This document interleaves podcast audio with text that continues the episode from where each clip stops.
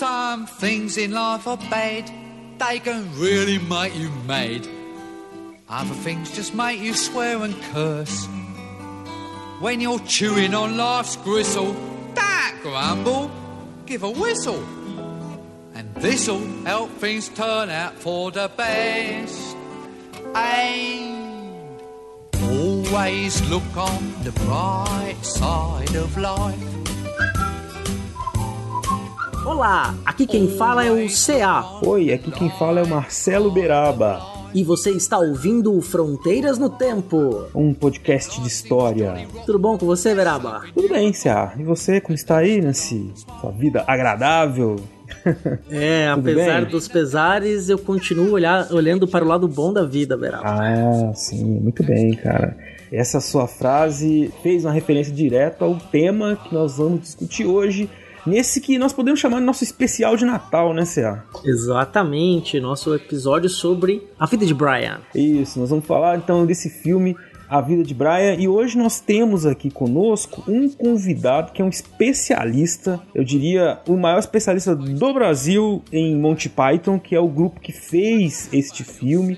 Nós vamos falar bastante sobre ele. E nós temos hoje aí o prazer de receber então o Thiago Meister para falar para a gente sobre esse filme. Thiago, prazer receber você aqui hoje. Cara, eu que fico lisonjeado com esse convite. Muito obrigado por ter me convidado. E aí, galera, fãs de Monty Python. E eu quero corrigir uma coisa na minha apresentação, que vocês falaram que eu sou especialista, não sei o quê. Eu quero dizer que eu sou quase especialista em Monty Python. é, muito bom. Porque você publicou o guia quase definitivo sobre Monty Python, não é? Exatamente. E o meu site se chama o site quase mais completo sobre Monty Python do Brasil. Não é o completo ainda. muito bom, cara. Depois os ouvintes vão poder conhecer mais a obra do Thiago. Nós vamos deixar o link aí. E aproveitar aí que nós temos um especialista para um quase especialista, né? um quase. a gente também é quase muita coisa. Ah, nesse, verdade. e lembrando, Beraba, que nós tínhamos um amigo que ia participar, mas o meu amigo está morto, Beraba. Você me vendeu um amigo que morreu. pois é, cara. Ele não aguentou. Quase morto.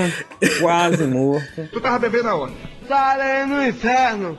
O cão foi quem botou pra nós beber. Ele ia vir pra cá meio cambaleante, assim, aí ele caiu no meio do caminho, não aguentou, né? Mas enfim. É, Rodolfo no Hollywood Ball. ele não veio, não veio. Mas nós estamos aqui em sua homenagem, né? Vamos, vamos tocar esse barco aqui. Quem sabe ele aparece uma hora, né? A gente nunca sabe. Com certeza. Então, bora pro episódio. Vamos lá, então.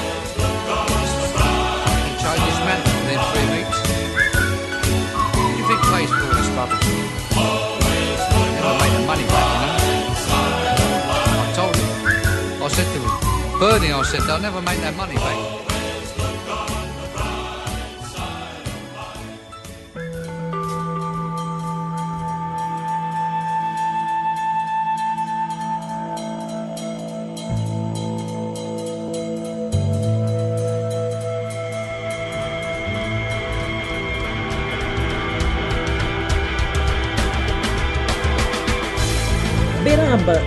Antes de começarmos o episódio, nós temos aí um recado para passar para os nossos ouvintes, não é mesmo? Sim, sim, temos um, uma informação importante para todos vocês, nossos ouvintes, uma dica preciosa que a gente queria passar para vocês. Conta para eles aí, Céu.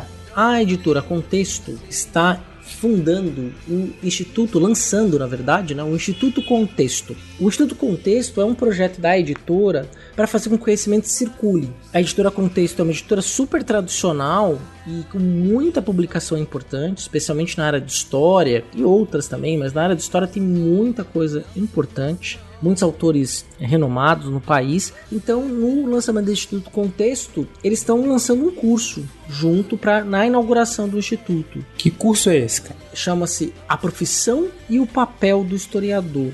Só para você ter uma ideia, Beraba, hum. é um curso de 6 horas. Aí você tem duas horas de aula ao vivo e mais 4 horas de conteúdo gravado que vai ficar disponível na plataforma desse curso, né? O link tá no post E só para vocês terem uma ideia, assim, quem são os professores desse curso, né? O Marcos Napolitano, que é professor titular da, da Universidade de São Paulo, o Pedro Paulo Funari, que é titular da Unicamp, a Tânia Regina De Luca, que é professora livre-docente da Unesp, e coordenado pelo professor Jaime Pinsky, também ele é editor da Contexto. Quem vai fazer a mediação é a Ana Paula Tavares, né? Que é mestra em História e editora do site Café História. E que está mediando, então, esse curso que é, além de ser um momento que é importante para que nós pensemos sobre o nosso papel na sociedade, também é um momento importante para aprender mais sobre como é que se faz e pensa história. Muito bem. E ouvintes, só para deixar claro, isso que a gente está fazendo não é uma promoção paga da, da Contexto. Nós aqui do Fronteiras, nós estamos fazendo essa divulgação porque nós entendemos a importância desse curso, como disse o CA, né? É uma coisa que tem a ver com a essência do Fronteiras, que é de divulgar a história, divulgar o trabalho dos historiadores para todos vocês e também da inegável qualidade dos professores envolvidos, que são, para quem não é da área, é importante ressaltar, nomes, referências no campo da história no Brasil. Tá? Então, nossa dica aí para vocês de participar desse curso, ele é para ter um público-alvo de estudantes de história, profissionais no início da carreira de história, mas também para todos aqueles interessados em geral, que gostam de história e quer se aprofundar nos debates sobre o que caracteriza a nossa profissão, as possibilidades de caminho, né? E como é que a pessoa pode fazer para se inscrever? Qual que é o prazo aí, CA? Então, as inscrições já estão abertas, foram abertas dia 25 de novembro e encerram dia 14 de janeiro. Mas o curso em si começa no dia 11 de janeiro. Então você vai se inscrever pelo link que está disponível no post. É um curso pago, custa 390 reais, pode ser dividido em até 10 vezes, mas quando você se inscreve, você faz a sua inscrição e paga, você também ganha um exemplar de um livro chamado Práticas de Pesquisa em História, autografado pela professora Tana Regina De Luca, que é a autora do livro. Ganha mais um cupom de 50% para compras em livros no site da editora, Contexto. Então, até o limite de 500 reais. Então, você pode comprar 500 reais em livro na editora Contexto, vai pagar 250, por exemplo, né? Vai pagar metade do valor uhum. que seria um cupom de desconto. Sensacional. Cara. E tem certificação também, né? Que você fica disponível quando você termina de cumprir o programa do curso, fica disponível no próprio site, você pode baixar, né? Aí para cumprir suas atividades complementares, né? Ou também simplesmente para aprender. Acho que vale muito a pena aí. Muito, cara. É pela qualidade do, do curso, preço excelente. Não percam, não percam, que é, é a nossa dica aí para vocês começarem bem o ano e aprendendo sobre história. Exatamente. No post do Fronteiras vai ter o vídeo e no post do Deviante vai ter o um link pro vídeo explicando o que é o curso, se você quiser saber mais, saber se, se atende ao teu perfil, mas olha, pode confiar na gente, a gente não tá realmente, isso aqui não é patrocinado, a gente tá fazendo porque a gente acredita nessa proposta desse curso, então vale a pena. É isso aí, vambora então pro episódio, hein, Cé? Bora pro episódio.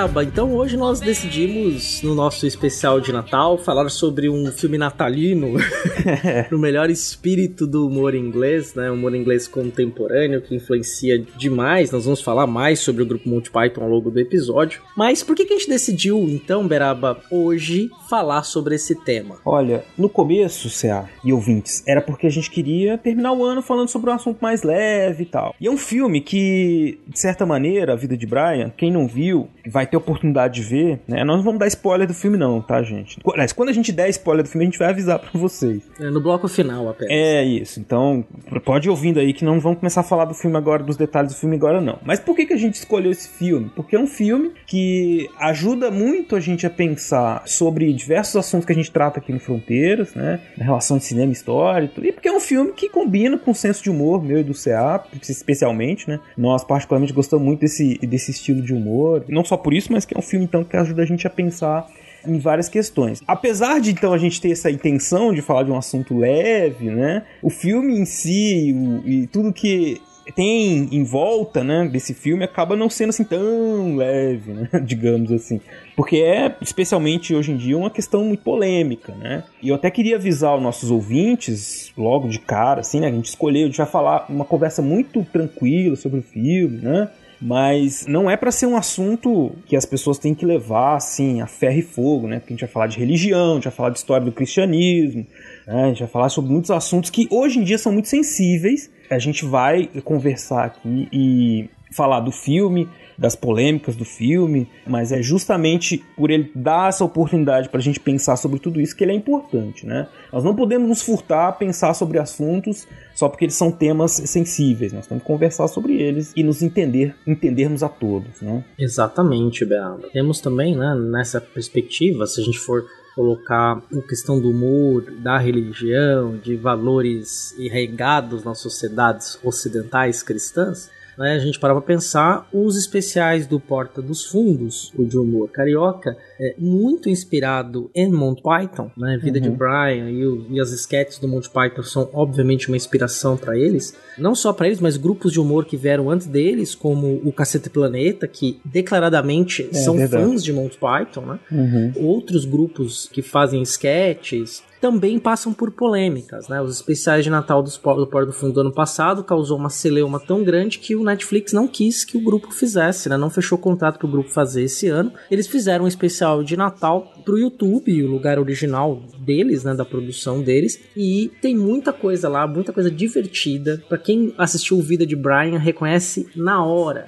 mas é interessante também para a gente recuperar uma história, né? E como uma história do humor e também como os historiadores podem olhar para o cinema para escrever história. Esses são um dos pontos principais também do nosso episódio. Mas é basicamente porque a gente também, então, como eu disse para vocês, a gente quer, quer que vocês conheçam esse filme e conheçam toda essa história, né? Também do filme, do grupo, e possam aí passar um, alguns momentos com a gente não só analisando, né? A gente não vai transformar um negócio engraçado num negócio chato. O historiador gosta de fazer isso, né? Mas a gente vai tentar é, ter uma conversa, uma conversa leve com a gente sem que venha um cavaleiro cortar nossas cabeças.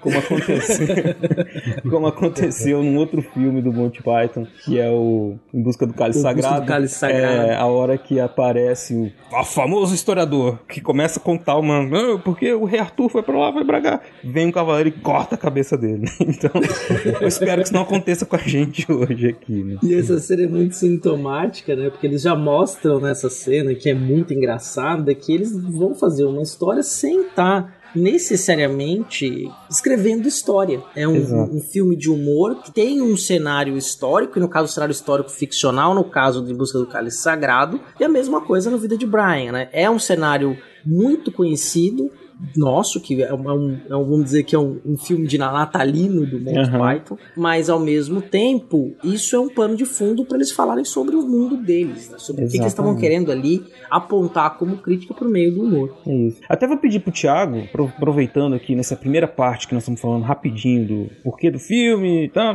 você consegue fazer assim uma sinopse sem spoiler pra gente do filme, assim, só pro nosso ouvinte conhecer mais ou menos sobre o que se trata? Tá, a vida de Brian é uma, uma epopeia do rapaz chamado Brian. Ele nasceu na mesma época e mesmo local que Jesus Cristo, no ano zero. Ele nasceu até na manjedoura ao lado e ele morreu. Não, não é spoiler. Ele morreu Antes ou depois? também. Isso. Se foi antes ou depois, a gente não sabe, né? Putz, aí, aí é complicado. É, Na mesma época, lá no ano 33. Certo. Daí, a conta essa a epopeia dele, ele se mete com o Império Romano, né? Ele acaba entrando num, num grupo contrário ao Império Romano, um grupo político, como é que eu chamo? Revolucionário, para combater o, o Pôncio Pilatos e aquela coisa toda, e ele acaba se ferrando. Talvez tenha a ver com uma história de um certo Salvador, talvez não. Aí que entra a polêmica. Aí que é uma- a coisa, a coisa quente do negócio, que gera muita discussão e etc. Exatamente, então o ouvinte pode perceber, né? Eles estão lidando ali com um cenário que é não diretamente ligado ali ao, ao cristianismo, à figura de Jesus, mas que né, tá tudo em volta ali, né? Então isso causou uma polêmica, é, é um cenário, um, um tema sensível, assim, né? Difícil de dispensar em fazer humor. Mas quando a gente chegar lá na parte de spoiler, vocês vão ver que eles conseguiram colocar uma série de, de questões, não só dessa história tradicional, típica, que a gente conhece da Bíblia, que a gente conhece também dos historiadores que estudam o período, mas que fala muito do período em que o filme foi feito, né? Que é um filme de 1979, né? O grupo é britânico, então é um filme, um filme inglês. E o que mais, C.A.? Na sinopse do filme, a gente pode dizer claramente, né, que a vida de Brian é como se fosse uma vida de Jesus Cristo, só que o Brian seria ali um estaria ao lado de Jesus Cristo, mas não seria o Messias, mas pode ser encarado como tal. É claro que eles estão fazendo ali uma brincadeira com símbolos sagrados e, e elementos sagrados do cristianismo, mas sem dizer que necessariamente é o Jesus Cristo, né? Inclusive tem algumas piadas sobre Jesus Cristo, então você percebe que Jesus Cristo está paralelamente vivendo ali, ele não é mostrado no filme, mas é mostrado todo um cenário de dominação romana sobre a, sobre a Judéia, que é a região ali do Ori- onde hoje a gente chama de Oriente Médio, que foi domínio do Império Romano na Antiguidade Clássica, no, quando, no ano do nascimento de Jesus. Jesus é mostrado no comecinho lá no Sermão da Montanha. Isso. Ah, é verdade, comecinho verdade. ele Ele está aparece lá. no Sermão da Montanha. Ele tá lá, ele tá lá, sim. E tem uma curiosidade que o filme ele era para ser a história de Jesus. Isso. O rascunho original, quando eles se reuniram, falaram: "Vamos fazer um filme, vamos". História de Jesus, beleza. Começaram a pesquisar a vida de Jesus. Mas aí eles chegaram à conclusão que Jesus Cristo não era um cara engraçado, não era um cara pra tirar sarro, sabe? Jesus Cristo tinha sido um cara legal. Hum, Então não vamos tipo, fazer piada com Jesus, vamos fazer piada com alguém próximo a ele. Então eles cogitaram a ideia de um 13 terceiro apóstolo, que não teria sido convidado para ceia, então iria a história ia ser baseada nesse cara. Mas também eh, eles falaram assim, "Não vai, não vai dar bom isso. Vamos fazer, vamos criar um personagem novo que não tem nada a ver com a Bíblia, que não, não é histórico, não aparece em lugar nenhum. A gente cria esse personagem novo e coloca ele naquele cenário. E foi o que eles fizeram e mesmo assim Deu não polêmica. deu tão bom. Deu polêmica É, isso. o filme, em, a primeira ideia que eles tiveram, a gente vai falar daqui a pouco do Monty Python, eles são assim, um grupo muitíssimo irreverente, sem barreiras, né? É, o primeiro ideia era isso mesmo que o Thiago falou, que o filme ia se chamar Lust for Glory, né? Que seria alguma coisa traduzida assim como o desejo por glória, né? E esse desejo, ele tem uma conotação sexual, assim, né? essa palavra em inglês, né? Então é um negócio assim, super polêmico, né? Ia ser absurdamente. Mas é isso que o Thiago falou, né? Eles chegaram a essa conclusão, que não tinha piada nenhuma ali que valesse a pena. E aí caminhou tudo pra esse. pra configuração desse personagem. Porque aí não é uma crítica à figura do Jesus ou aos evangelhos em si, não tem nada ali disso, de crítica a isso. Mas tem sim, é evidente, uma crítica às igrejas de maneira geral, às pessoas que fazem parte dessas igrejas e não às doutrinas em si. Né? Eu não vi, você não vê em momento nenhum uma crítica direta à doutrina, às crenças de ninguém, mas às pessoas, né, que fazem parte. E aí é, é a coisa do humor. O humor faz piada com pessoas, né? As pessoas têm Não é suas- uma crítica à religião, Não. mas é uma crítica à religiosidade. Isso. Que religiosidade é o que as pessoas fazem com a religião. Então é exatamente isso que você falou, é uma crítica às pessoas, ao comportamento. Exato. E é isso, é, é rir, né, das nossas de nós mesmos, né? Isso é importante. Eles próprios, os criadores do filme, né, do grupo do grupo Monty Python, tinha essa coisa de ah, essa falta de barreiras era assim, para rir de coisas próprias, né? Eles faziam muitas piadas com eles próprios, com os ingleses, com os franceses, com essas coisas desses, os comportamentos das que as pessoas tinham que eram, que eram assim, sem sentido, né? Enfim, então é, é bem, bem interessante olhar por esse lado aí, a, essa crítica que eles fazem, essas críticas, né? E a história sempre foi uma paixão do Monty Python, né? Quando você olha o Flying Circus, que era o programa deles de TV, tem muita sketch que é histórica, né? Na corte do Luiz XIV, sobre a Inquisição Espanhola, que ninguém espera por ela, né? Tem Exato. vários elementos, tanto dos filmes quanto é, dos longa-metragens que vão ao cinema, quanto do Flying Circus, que foi o programa dele de TV, tem muita sketch, com história da arte, com arte em si, com psicanálise. Então eles tiravam. pro Monty Python, eu posso dizer assim, o Thiago me corrija se eu estiver enganado, pro Monty Python não existia nada sagrado, não existia na, nenhum tema que eles não pudessem colocar a mão. Exatamente. E eles colocavam a mão em tudo. Inclusive, dois membros se formaram em história. Um desses dois se especializou em Idade Média. Olha Qual só. deles que eram formados? O Michael Palin e o Terry Jones. Terry Jones. E o Terry Jones se especializou em Idade Média. Ele fez uns documentários e tal, né? Também. Isso, exatamente. E o Michael Palin fez umas vi fez viagens e documentários históricos também. Deixa eu aproveitar que a gente já está entrando aqui no terreno, pedir pro, pro Thiago apresentar pra gente rapidamente os componentes do grupo e um pouquinho da, de como eles surgiram, enfim, dessas suas primeiras, seus principais trabalhos, assim, antes de chegar na vida de Brian. Né? Acho que muita gente já ouviu falar do Monty Python, lógico, né? Mas acho que vale a pena aí conhecer um pouquinho mais deles. Beleza. É, são seis caras, cinco, não, é quatro ingleses, um americano e um galês. Esses caras, quando eles estavam na faculdade, eles tinham faziam aulas de teatro e tal, e a BBC contratou dois deles para fazer uma série e uma outra série tinha outros dois. Teve várias séries antes do Monty Python, séries de rádio também, que em algum momento eles acabaram trabalhando juntos. E nessa brincadeira, o Terry Gilliam, que é o americano, ele veio para a Inglaterra e acabou conhecendo o John Cleese. O John Cleese escrevia junto com o Graham Chapman, que eles estudavam em Cambridge, e o Terry Jones escrevia com o Michael Palin, que eles estudavam em Oxford. E o Eric Idle entrou em Cambridge depois. Então todos eles fica, se conheceram em algum momento da vida. Aí um dia a BBC ligou pro John Cleese e falou: oh, nós queremos criar uma série com você, porque o John Cleese estava ficando mais famosinho, chamado John Cleese Show. E John Cleese falou: oh, é o seguinte, eu tenho um amigo meu ali, o Graham Chapman, posso colocar ele junto? Pode. Aí o Graham Chapman sugeriu um outro, que sugeriu um outro, que sugeriu outro, e aí eles se juntaram os cinco. Aí o John Cleese lembrou do Terry Gilliam, que fazia umas animações meio malucas. Falaram, o que, que vocês acham da gente pegar esse cara e ele pode fazer as animações, pode fazer a abertura da série, pode. O cara é bem louco, confia em mim. Aí todo mundo gostou dele e foram pra entrevista de emprego lá na BBC explicar o que, que era a série. Chegando lá, ninguém sabia explicar o que, que era a série que eles estavam na cabeça. o, os caras da BBC lá, os diretores perguntaram: vai ser um, uma série sobre o que? Ninguém sabia. Vai ter números musicais? Ninguém sabia. Vai ser um show de calouros? Ninguém sabia. E mesmo assim, um, um dos diretores conhecia o trabalho deles e falou: ó, confio em você, vocês, eu vou dar 13 episódios para vocês. Mesmo assim, a BBC deu 13 episódios para eles. Aí eles foram para casa e escreveram a série.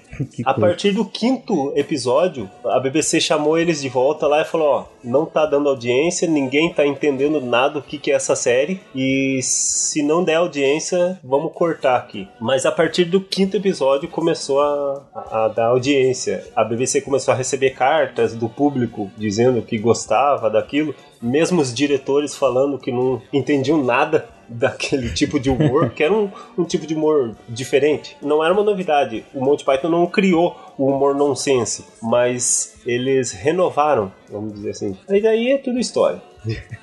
mas deixa eu falar que os, os integrantes, né? Sim. Era o John Cleese, que é o cara mais alto, que é o na série ele faz o ministro do Andar Tolo e no filme A Vida de Brian ele faz o centurião, o chefe dos centuriões. O Graham Chapman é o Brian. Uhum. O Terry Jones é a mãe do Brian. O Michael Palin, ele fez o papel do ex-leproso. Uhum. deixa, eu ver se eu, deixa eu ver se eu lembro mais de algum. Eric Idle. Que papel que ele fez lá no. Ele. Ele não foi o Ponce Pilatos? Ele... É, o Eric Não, Ponce Pilatos o Pôncio Pilatos foi o. Foi o Michael Payne. É, eles vão fazendo vários Ah, papéis, verdade, né? Eles vão é. reproduzindo os papéis, né? Eles vão. É, o, o, o Eric Idle é aquele da cantoria no final.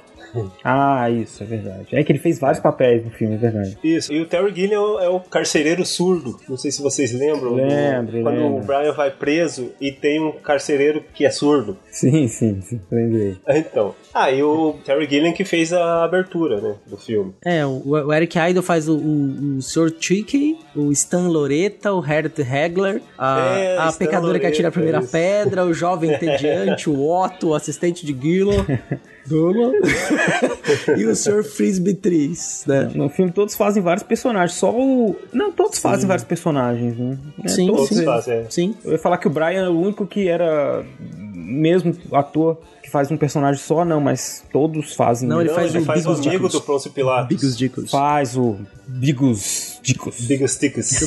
É, o Bigos Dicos. o Bigos Dicos. Eu lembrei de do, do, uma, de uma sketch do Monty Python que é muito boa, que se passa na Segunda Guerra Mundial, que é sobre a piada mais engraçada de todos os tempos. né? Que as sim, que sim. ninguém é, é- essa sketch é do primeiro episódio, inclusive. Tem no, no Netflix, patrocina nós.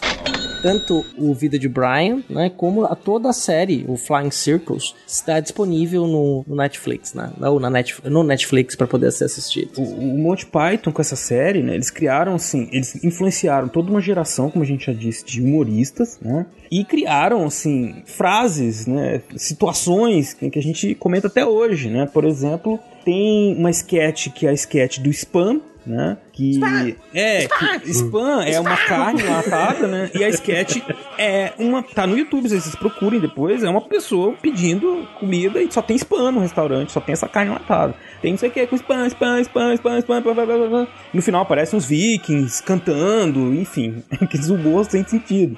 E o spam virou essa coisa, né, que é repetida, virou sinônimo de, né, chegou até hoje que a gente fala aí dos e-mails, né? A caixa de spam, Caixa de spam, exatamente. que é aquelas mensagens não desejadas que chegam aos Yes. montes, né? Spam! Spam! E tem, é, mas tem muitas sketches assim que ficaram muito famosas. Essa da segunda, pelo menos assim, a gente vê muito que é que, que- eu lembro que eu via muito isso no YouTube antigamente, né? Essa da Segunda Guerra, que é engraçadíssima assim, é uma piada a gente vai deixar os links aí pra vocês verem depois, né? Mas é isso que é uma piada mortal, né? A pessoa que é usada como arma, então a piada é tão engraçada que todo mundo que ouve a piada morre, né? Tem a coisa do andar tolo aí, do que tá no site. City Walker, né? É, Silly Walker. o Mistério do Andar Tolo. Tem muitos, assim, como irritar uma pessoa é muito bom também. O cumprimento secreto da maçonaria. A loja de queijo que não tem nenhum queijo. É, o jogo de futebol dos filósofos também, muito bom, cara. Nossa, esse, esse, esse eu passo para meus alunos, assim, é muito, é muito, em teoria da história eu passo essa sketch, é muito boa. Que eu lembro que no, no- essa é uma sketch do, é dirigida inclusive pelo Terry Gilliam, né, no Hollywood, no, no Hollywood Bowl. Python, no Hollywood Bowl, e aí tem a, pia- a piada com o Marx, é uma das mais engraçadas, né, que tem. No YouTube não tem essa parte, mas eu lembro que no, no- no VHS original tinha, né, que o Marx começa a brigar com o juiz, porque o, o eu vou dar um pequeno spoiler, que o Sócrates teria feito um gol quando não mais valia, né? Não mais valia, ele sai gritando, não mais valia, não mais valia. É muito divertido, né? E, e é um humor que eles faziam também, que assim, tem muita piada, muita sketch que, assim, com filosofia, com história, com história da arte. Eles nunca, isso que eu acho muito bacana do Monty Python, eles nunca trataram o seu telespectador como um idiota, né? Eles, eles tratam o espectador de forma muito respeitosa, à medida em que eles não explicam a piada. Eles fazem a piada Exato, e, né? e tentam levar sempre o nível da coisa, né? De uma forma eh, maravilhosa. Nunca quiseram pegar na mão do espectador e falar, ó, quer dizer isso, essa piada aqui, ó, seus burros. É, aquela, aquela coisa de aquele. Tem um humor que é muito assim, né? Que o cara faz a piada e você vê aquela piscadela assim, né? Tipo, é, no sentido figurado, assim, quer dizer, olha, tô, olha aí, ó, é, tá vendo a minha piada? É um, um humor que é sutil, é, é na cara muita coisa, mas assim, tem é, uma certa sutileza, porque você é pego desprevenido, assim, eu vejo muito isso, que do nada vem uma Inquisição Espanhola. que é outro é. também muito famoso, né? Você adora essa aqui da Inquisição Espanhola. Toda hora. Ah, é muito boa. Essa do, e, e a dos cocos também. É. das andorinhas e dos cocos. Citei agora recentemente num episódio, acho que dois, três episódios atrás, você fez Pô. a piada com os cocos, com as é andorinhas africanas. Isso até, né, faz a gente chegar e eles ficaram muito famosos. Quantas temporadas tem, Thiago? Tem quatro temporadas. Quatro temporadas, né? E aí eles chegaram num ponto de fazer o filme, né? Então, a última temporada tem seis episódios, se não me engano. Tem menos, né, do que as outras. As outras tem 13. Porque eles estavam achando que eles já estavam se repetindo. Hum. Então eles falaram, bom, a quarta temporada não vão fazer tanto aí porque tá ficando chato, né? Tá... Agora imagina o Monty Python ter a, a pachorra de se ver e falar, bom, nós estamos nos repetindo. É, e, e tem, acho que tem muito aquela questão também de sair naquele momento em que eles estavam no auge, né? Tanto é que eles foram fazer depois uma carreira longa no cinema, né? Com vários, quase 10 longas metragens, se eu não me engano, que eles vão gravar, né? Sim. Então, assim, quer dizer, eles vão, eles mudam de público, se internacionalizam, né? Indo pro cinema, entrando no mercado americano também, em Hollywood. Né? Então, acho que tem aquele momento em que você para enquanto tá engraçado, sabe? Que senão depois. Eu vou dar um exemplo pro nosso hoje, igual o Choque de Cultura. O Choque de Cultura é divertidíssimo e eles têm a quantidade de episódios na medida certa. Porque se fizer muitos, cansa, né? Assim, a gente fica meio saturado daquela forma de, de contar a piada. Então eles fazem poucos episódios, os episódios. As piadas são muito boas, a gente fica repetindo, né? É. Os, os, bordões deles que eles fazem, né? Uhum. Que nunca imitou o Rogerinho, né? Se você achou que eu não tava falando de choque de cultura, achou errado, otário, sabe? Uma coisa assim. Né? Ou, ou, ou, falou que é o Renanzinho, assim, com a língua presa, né? Tal. então, falou assim, palestrinha aí. É, o palestrinha. Inclusive, eu tô gravando que nem Julinho da Vanto agora, hein? Caramba, mas é, é, isso, é isso mesmo, cara. E eu lembrei que você falando isso, eu lembrei do próprio um grupo brasileiro muito influenciado também pelo Monty Python, que é o Cacete Planeta. E eu cresci nos anos 90 uhum. vendo o Cacete Planeta na, na televisão, né? Não sei se era pra minha idade, mas eu tinha 12, 13 anos e via, né? E aí eles tinham um programa na Globo, era mensal, que chamava Dores para Maiores. Uhum. Aí depois eles Nossa, foram. Sim. Primeiro tinha o TV Pirata, que eles foram redatores, depois o Doris para Maiores. E aí eles foram pro Cacete Planeta e era um negócio semanal, se não me engano. Né? Aí foi, foi só caindo, né? Foi só caindo. É, quando virou diário, quando virou diário, virou um programa de, de paródia de novela. É, então. É. é, porque é muito difícil, né? Você produzir. E eles são muito bons até hoje, né? Você dá risada com eles, com várias coisas, tem vertentes, são diferentes, né? O grupo é um grupo muito diverso. Uhum. E tem o seu. continuam produzindo fazendo no YouTube e tudo isso, né? Mas naquele momento ali eles chegaram a atingir um auge, Sim. né? Das pessoas falavam que tinham que ver o Jornal Nacional para poder entender as piadas do Cacete Planeta. é, Tiravam assim. sarro das coisas políticas, os personagens clássicos, né? O Viajando Henrique Cardoso, né? O Lula do Bussunda, que era muito engraçado. engraçado. O próprio o, o, Itamar Franco também. Ah, Putz, era do Reinaldo, né? Nossa, era de chorar de rir. É muito bom, cara. Like Chinese. I like Chinese. They only come up to your knees. I want two. I want two, three, four.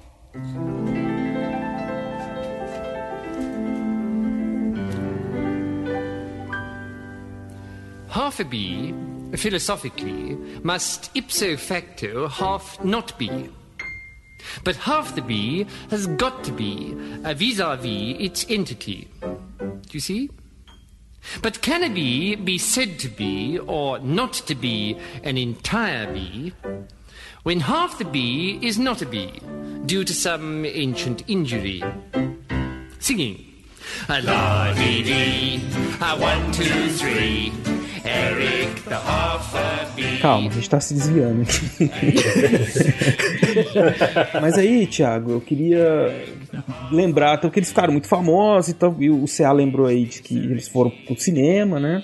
E aí nós chegamos num outro filme importante deles, que não é o tema central nosso aqui, mas tem muito a ver com história também.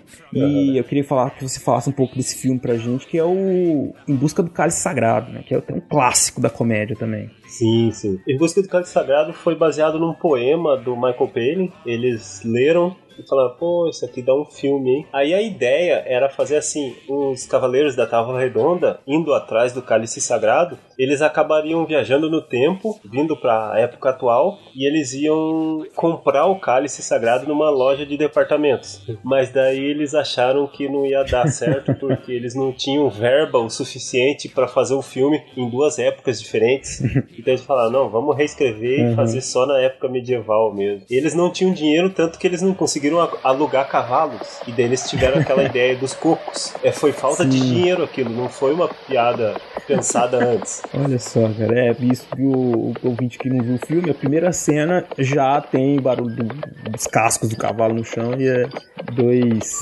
dois cocos batendo no outro, e isso vira uma piada sensacional. A piada que o Cea fez aí no começo, e fez em outros episódios também. E pra você ver, ó como que eles, eles desconstruíam tudo, porque na época o cinema no- que tava no auge era o faroeste, né? Uhum. E o, o grande herói americano que chegava montado a cavalo e era o heróizinho e conseguia fazer tudo. O, o- aquela ideia do Clint Eastwood lá, do Sim, herói sim. solitário, etc, né? Então eles quiseram converter isso em humor. Então começa o filme, aquele fog londrino e aquele clima, e daí você escuta cascos de cavalo, você pensa, ó, lá vem mais um herói, não sei o que, aí vem um cara montado em nada, né, cavalgando em nada assim, e atrás dele um cara batendo dois cocos.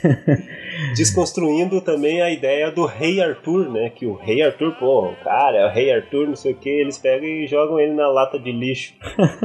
É divertidíssimo o filme, criou uma série de, de cenas antológicas, né? A luta do, do Rei Arthur.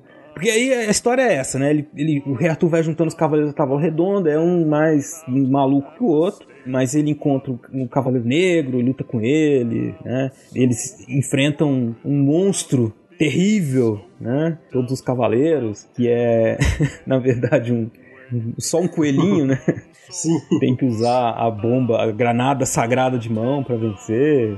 Enfim, cenas antológicas, né? É um filme que está lá nos anos 70, tem muita coisa do nacionalismo, assim, eles falam muito da Inglaterra, né? Ah, nós somos os bretões, né? E aí fica aquela coisa, não, mas quem, quem, são, quem são os bretões, né? Sim, sim. Vários personagens dos filmes. Eu sou o rei dos bretões. Aí o personagem do outro fala assim, mas É, eu sou daí? bretão? Como assim, né? O que, que é isso? Não, o legal é como que eles tiram sarro de si mesmos também, porque tem aquela rixa entre ingleses e franceses, né? Uma rixa antiga. Aham. E no final, em várias cenas do filme, o rei Arthur, o britânico, chega no castelo e fala: Ah, eu sou o rei Arthur, desce aqui que eu preciso falar com o, o dono desse castelo aí. E é um francês que tá lá. E o francês começa a jogar um monte de coisa, um monte de sujeira, um monte de. em, cima do, do rei Arthur. Podemos subir e dar uma olhada? É claro que não, vocês são porcos ingleses. E o que sois vós? Sou francês. Por que acha que tenho esse sotaque horroroso, seu rei idiota? Então é esse, essa facilidade deles em tirar sarro de si mesmo. Exato, cara. E aí, assim, pensando em termos de história, né? A Idade Média que tá retratada. Eles escolhem um ano, né? O filme se passa em que? Em 932, né? Uma coisa assim. E aí você vai olhando, não, mas o que estava acontecendo lá, né, nesse século e tudo. Não, não importa muito, eles não se importam muito com essa coisa da história, da história acadêmica, né? E, e tem até aquela cena que a gente disse no começo, que a hora que junta, não lembro exatamente qual momento, mas tá lá os, os cavaleiros, eles enfrentam mal, aí eles resolvem se separar. Aí corta, bem no estilo Monty Python, aparece um historiador, né? História para escolas, tomada 8. Gravando. E aparece lá, o famoso historiador. Aí ele aparece um mapa atrás. E, a- e os cavaleiros se, se separaram. E um foi pro norte, outro não sei o que. De repente acabou, assim. Corta a cabeça do historiador. E vira uma história paralela que lá depois, que vai desembocar lá no final do filme. É uma loucura total, assim, né? é difícil explicar sem dar muito spoiler, né, cara? Sim, sim. Ah, mas quem o elegeu, Arthur? Rei? Mas você não foi eleito, eu não votei em você. É, nós somos uma sociedade anarco-sindicalista, anarquista, aqui nós decidimos tudo por nós mesmos. Quem elegeu você rei? Ah, foi eu peguei a espada do lago, e não sei o que. Ah, quer dizer que agora tem uma mulher dando espadas aí você vira rei por causa que pegou essa espada. né? Só porque uma mulher te deu uma espada. É, muito bom. Eu até brinco com os meus alunos. Tem, tem um texto que eu, que eu trabalhava história, dava disciplina de história moderna, que é um texto de um historiador inglês chamado Edward Palm Thompson, muito conhecido entre historiadores, que é o Tempo, Disciplina de Trabalho e Capitalismo Industrial. E aí tem um, um poema que é sobre a questão da terça-feira gorda. Como é que funcionava, né? Os artesãos trabalhavam arduamente de quarta domingo, 15, 16 horas, e de segunda e terça eles iam pro bar. E aí tem uns poeminhas que mostram as mulheres indo buscar os seus maridos no bar. E eu sempre leio esse poema com a voz dos caras do Monty Python, sabe? Eu fico imaginando. o, Terry Gilliam, ou algum deles vestido de mulher, sabe, do lá tirando. Ah, você fica nesse bar!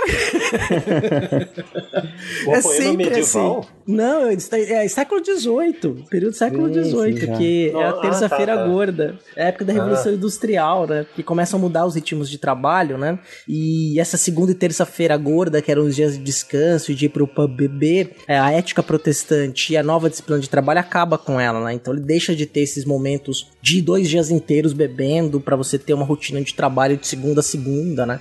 Sem folga. Pois é, então, esse é um filme que também recomendamos muito. Tem a ver com, com história, com, com o período medieval, né? Mas é aquela coisa que a gente até acabou nem comentando, né? Mas que para os historiadores, né? às vezes as pessoas que não são do meio, elas ouvem e pensam assim: bom, um filme que fala, um filme histórico, um filme de história, então, né? Então é só ver o filme, que é aquela coisa da escola. Ah, passa um filme aí que você vai entender, né? Qual que seria então o sentido de passar um filme desse de comédia, que você vai. Ah, você tá aprendendo história? Que história que você tá aprendendo com aquilo, né?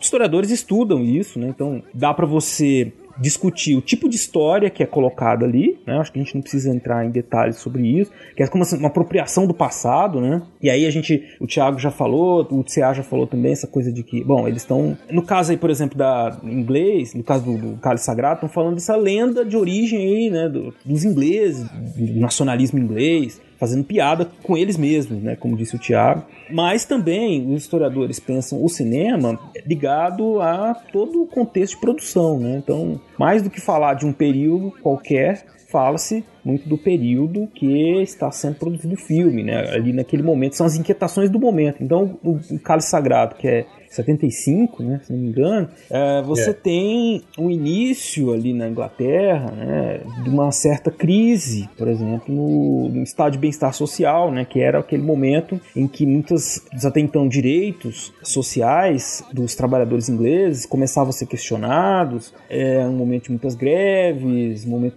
conturbado assim na história inglesa, na história da Grã-Bretanha, e isso de certa maneira está presente nesses personagens. Essa piada que a gente fez aí nos grupos lá da anarquistas e tudo, né, que não reconheciam o rei. Eles estão falando um pouco desse contexto aí dos anos 70 em que eles estão produzindo filme, né? São os criadores, os, os Pythons, falando um pouco sobre o mundo em que eles vivem, né? E é, e é para isso aí que os historiadores olham, né? Então. E o bacana, gente, nós estamos dando risada, nos divertindo muito, gravando, falando do Monty Python, que obviamente aqui já percebeu, né, ouvinte, que nós somos fãs do Monty Python. E o Thiago é mais do que um fã do Monty Python, né? O Thiago estudou o Monty Python, produziu um livro sobre o grupo, né? Eu queria que você falasse um pouquinho pro nosso ouvinte, né, pra gente também conhecer como é que foi seu trabalho de produção, o que que você trata no teu livro, né? O guia quase ah, definitivo. Né? Eu vou dar uma, uma carteirada agora. Eu sou fã de Monty Python lá por uns 20 anos, mais ou menos, e há 8 anos eu tenho um site, né, que é o site quase mais completo sobre o Monty Python no Brasil e o único no Brasil que fala sobre o Monty Python. Então é o melhor. A minha... a minha grande curiosidade, cara, era o seguinte, era porque a história que a gente sabe era que seis caras foram contratados pela BBC para fazer esse programa, para montar o grupo e fazer a série. A, a, dúvida que eu tinha era, mas como a BBC? Eu queria saber quem que chamou esses caras. Eu queria saber o nome da pessoa. E eu pesquisei e achei. Existe um cara que é considerado o pai do Monty Python, que foi um cara que trabalhava na BBC, e esse cara falou pra secretária ligar pro John Cleese e, e contratar o John Cleese. Aí o John Cleese chamou, igual eu falei lá no começo, chamou, foi chamando um, foi chamando outro. Isso fez eu ficar curioso e achei o nome desse cara e comecei a pesquisar mais coisas. A segunda curiosidade foi que eu descobri que, não sei se vocês lembram que durante a Copa de 2002, lá no Japão e Coreia, a Nike lançou uma série de comerciais que se passavam dentro do navio. Hidden from the world. 24 elite players hold a secret tournament with eight teams and only one rule. The Oscar wins.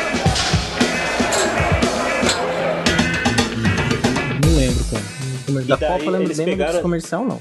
Então, eles pegaram o- os grandes craques da época lá, tinha o Ronaldinho Gaúcho, o Ronaldo, o Denilson o- e o Henry, jogadores do mundo inteiro, assim, colocavam dentro do navio e fizeram um comercial, assim, digno de cinema, sabe? Muito bem produzido e tal, a Nike, né? Aí eu descobri que foi o Terry Gilliam que dirigiu aqueles comerciais. Aí, cara, eu me apaixonei cada vez mais pelo assunto e fui entrando de cabeça e fui pesquisando cada vez mais e quanto mais eu pesquisava a história deles, mais eu me apaixonava. Aí eu criei esse livro que é a história quase definitiva de Monty Python. E o porquê esse quase definitivo? Porque o livro terminou, mas a história continua, né? Então é uma história quase definitiva. Tem mais coisas ainda para ser contada. E de curiosidade, assim, que você tenha. Pra deixar o nosso ouvinte instigado aí, né? Quem sabe pra adquirir teu livro, que eu vi que ele tem no formato Kindle também, Sim, bem sim. acessível, né? Então, que uma curiosidade, assim, que você descobriu na sua pesquisa sobre o grupo e que é uma coisa que pode surpreender o quem for ler, né? Só pra dar um gostinho. Cara, uma coisa legal que eu pesquisei lá, eu achei. Tem um capítulo que eu não me aprofundo muito em cada um, né? Eu me aprofundo bastante no grupo inteiro. Mas em cada um não- eu não, me- não aprofundo. Mas tem um capítulo que fala da origem de cada um. E você vê que o humor deles no grupo tem a ver com o passado de cada um. Por exemplo, o Michael Penny, ele sempre fez personagens losers. Por exemplo, tanto no- na série Flying Circus como no Em Busca do Cálice Sagrado, ele era o, o Sir Galahad, o casto, que era aquele todo envergonhado. E na série ele sempre fez personagens envergonhados e tal. Essa verve cômica dele, mais loser, é por causa do relacionamento que ele tinha com o pai dele, um relacionamento complicado. O Terry Jones, ele interpretou muitas mulheres, inclusive a mãe do Brian, tudo, por causa do relacionamento que ele tinha com a mãe dele. Era um meio um clima de complexo de Édipo, sabe? Uma coisa mais psicológica, assim. O John Cleese, ele tinha uma, uma relação complicada também com a mãe, por isso que os personagens dele são mais autoritários. E, e assim vai em todos. Eu achei muito legal ter pesquisado essa questão de cada um, porque daí quando você conhece o grupo e os filmes do grupo, você vai percebendo essa questão em cada um, sabe? Ah, o- o- outra curiosidade também é que é, eles têm muita referência bíblica. Por exemplo, a Santa Granada de Mão, que mata o coelho lá no filme do- Em Busca do Cálice Sagrado, ela foi inspirada na lança de Antioquia, que foi a lança que furou Jesus Cristo lá, quando Jesus É. estava crucificado. A famosa lança de Longinus, né? É, eles têm uma, uma formação religiosa, assim, bem, bem, bem marcada, né? Inclusive isso aparece Sim, sim. no Vida de Brian, né? Que eles, enfim, eles eh, vão usar essa formação né, de, de- religiosa pra, pra escrever. Eles conhecem a Bíblia de verdade, assim. né? O Terry Gilliam falou uma vez que a Bíblia ensinou ele a contar uma história, mas a revista Mad ensinou ele a desconstruir a história. Olha aí, tá vendo? Ele vai de um extremo ao outro. É muito bom, cara. Tem um documentário de comemoração de 30 anos do Vida de Brian que eles comentam isso, o John Cleese comenta, né? Que eles todos tinham uma formação religiosa, mas claro, cada um com a sua linha, assim, né? Razoável e tal, mas eles concordavam, eles não tinham assim uma concordância sobre o que é a religião. Mas eles tinham uma concordância sobre o que não era a religião, a religiosidade, né? Ah, sim. Aí eles conseguiram se juntar ali e chegar num ponto pra poder criar as piadas do filme, né? Da vida de Brian. Uma coisa legal da vida de Brian, não sei se vocês sabem o que, que o, o George Harrison tem a ver com o filme. Sei, sabemos. Eu acho que é legal contar essa história aí, hein? Então, porque eles viajaram, não lembro pra qual país lá, pra escrever o filme, né? É Barbados. Escreveram tudo o filme. Bar- Barbados, isso. É, Jamaica eles foram escrever o sentido da vida, às vezes eu confundo os dois. Aí Faz todo sentido ir pra Jamaica sobre o sentido da vida. Aí eles escreveram lá tudo e a, a a pré-produção, tudo certinho e tal. Vamos fazer o filme, vamos. O cara da EMI Filmes, ele ficou sabendo que os Pythons iam fazer um filme. Ele falou: Bom, o primeiro filme deles foi sensacional, esse aqui vai ser também. Eu vou bancar esse filme aí, a EMI Filmes. Aí eles, uma semana antes de gravar, deles viajarem pra Tunísia pra gravar. O cara da EMI falou: Peraí, deixa eu dar uma lida nesse roteiro. Eu não sei do que. eh, O cara não sabia nem o que, que era o filme. Era a vida de Brian, mas não sabia do, do que, que era. Deixa eu ler. Aí os caras mandaram o roteiro pra ele, assim, no mesmo dia, o cara ligou pra eles e falou: Vocês estão loucos? Vocês acham que eu vou dar dinheiro pra vocês fazerem um filme desses? Vocês querem acabar comigo? Aconteceu o quê? Que ele retirou todo o financiamento uma semana antes do filme começar a ser rodado. Isso. Aí os caras do Monty Python ficaram, puta, o que a gente faz? Não sei o quê. O Eric Idle, ele era amigo do George Harrison, amigo de frequentar a casa. Isso, George Harrison, gente, dos Beatles lá, esse mesmo. Isso. É. Não é qualquer George Harrison, Não, não. é o George Harrison dos Beatles. É. O guitarrista. É isso. É isso. Aí ele falou pro George Harrison, ó, cara, você é o cara mais rico que eu conheço, você quer dar um dinheirinho pra nós aí? E contou pra ele o filme. O George Harrison leu o roteiro e falou, cara, eu quero assistir esse filme no cinema. Então eu vou, vou dar 4 milhões de libras e vocês vão fazer esse filme aí. Aí, tanto que numa, numa entrevista, o Eric Idle falou que esse foi o ingresso de cinema mais caro do mundo.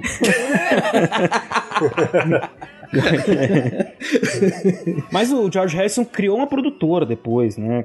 Ele, isso, o cara é, hipotecou a casa dele, hipotecou o estúdio pra fazer esse filme. Ele criou a Handmade Films Uhum. e produziu esse filme, tanto que ele aparece no A Vida de Brian, o George Harrison. Ah, é? faz uma participaçãozinha lá. Sério, cara? Isso eu não sabia. é. Não acredito. Tri- 400 anos depois, eu nunca, nunca vi ele lá, não. Sério? É assim, é uma, é uma, uma cena em que o, a, a turma do, do Brian tá tirando ele do, no meio da multidão, assim, daí o George Harrison tá- aparece meio atrás, assim, sabe? Ah, então. Tá lá.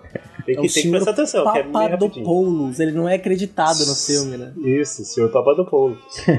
Olha só que coisa, cara. E já começa a polêmica do filme aí, né? Porque é aquilo que a gente disse lá na apresentação do filme no começo. Eles decidiram que não iam fazer um filme falando de Jesus e tal, né? Mas estavam falando desse, Aham. desse momento. Tem umas histórias muito interessantes, porque essa viagem que eles fizeram para Barbados, né? Eles pesquisaram muito para escrever o roteiro, assistiram filmes bíblicos, né? E aí eles eles achavam assim que tinham que achar um jeito de fazer graça com aquilo, porque os filmes bíblicos eram muito. Eles diziam que eram muito chatos, assim, né?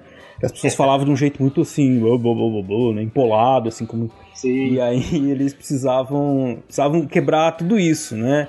Fazer as pessoas falar de um jeito normal, tanto que tem um monte de fala, tem um monte de idiotice no filme, tipo de falas de gente normal, assim. Tanto que o, o Pôncio Pilatos, ele tem a língua presa. O Pôncio Pilatos é nunca preso, exatamente.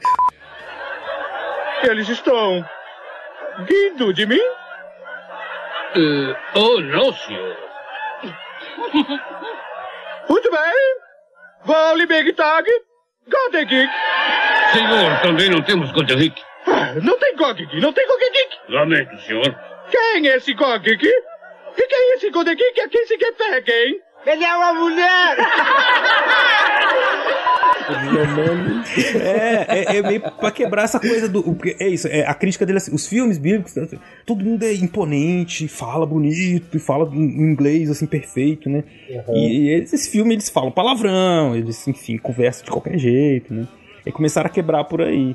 E na Inglaterra, naquele momento, era um momento muito difícil para se falar de religião, fazer críticas ao cristianismo especificamente, porque uns anos antes, uma revista chamada Gay News, o editor, o autor e várias pessoas envolvidas com essa publicação tinham sido presos, tinham sido condenados por blasfêmia por conta da publicação de um poema que insinuava uma, uma admiração homoafetiva de um centurião com Jesus crucificado, né? Aí esse poema causou uma polêmica muito grande. Uma ativista da moral cristã, por assim dizer, Damares, o nome. isso, a Damares da época. Não, mas era pior. Ela, ela tinha toda uma mobilização assim, nacional, né?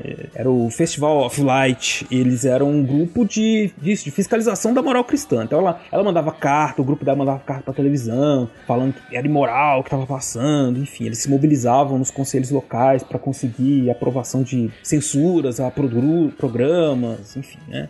E esses caras foram condenados, e aí o cara da EMI teve esse, esse problema aí. Ele tirou fora porque ele pensou assim: bom, eu não vou meter a minha empresa nisso para depois ser condenado condenado a, nove, a, a prisão, igual aconteceu por blasfêmia, né? O clima era muito, muito complicado naquele momento para fazer um filme como aquele, mesmo que no caso do A Vida de Brian eles tenham pensado muito em preservar a imagem de Jesus, né?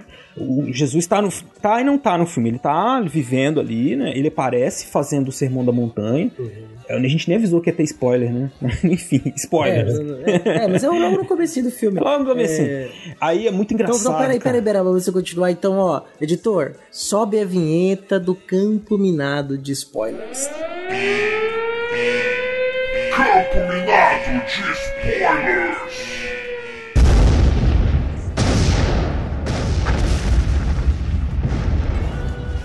Mas então, porque aí Jesus está no filme, mas ele, ele é tratado com respeito, assim, eu diria. Porque a questão não é Jesus, mas a primeira cena é engraçadíssima, assim, eu, eu, eu não.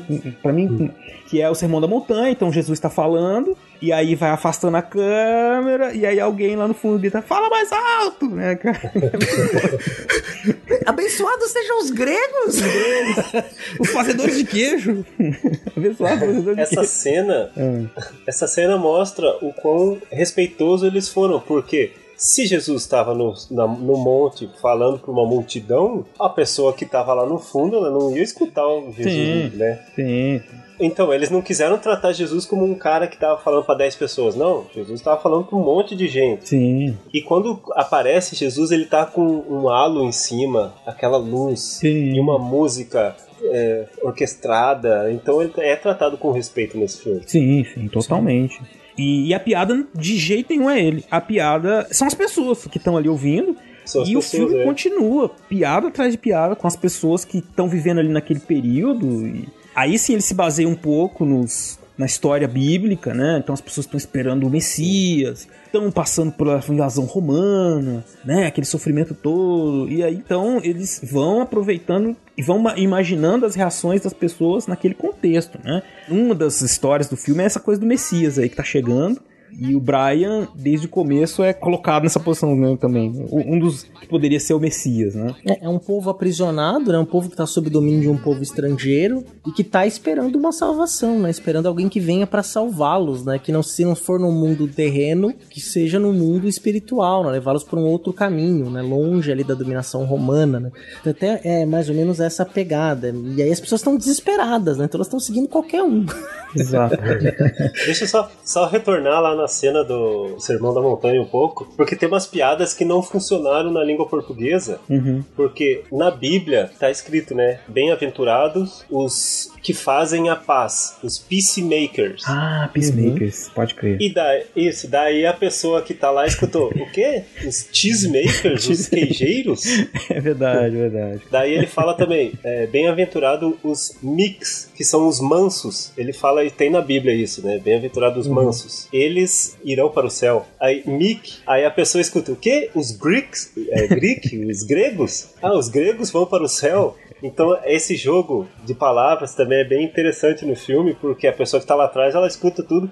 E isso foi interessante, eu, eu lembro que uma vez eu participei de um, de um grupo analisando isso, que ali pode ter acontecido a diferença das várias religiões, porque cada um interpreta de uma forma. Ah, eles- falou. Cara, ele bem, bem colocado, porque eles brincam com isso o tempo inteiro. Até passando lá pra frente no filme, quando eles começam a seguir ele como Messias, né?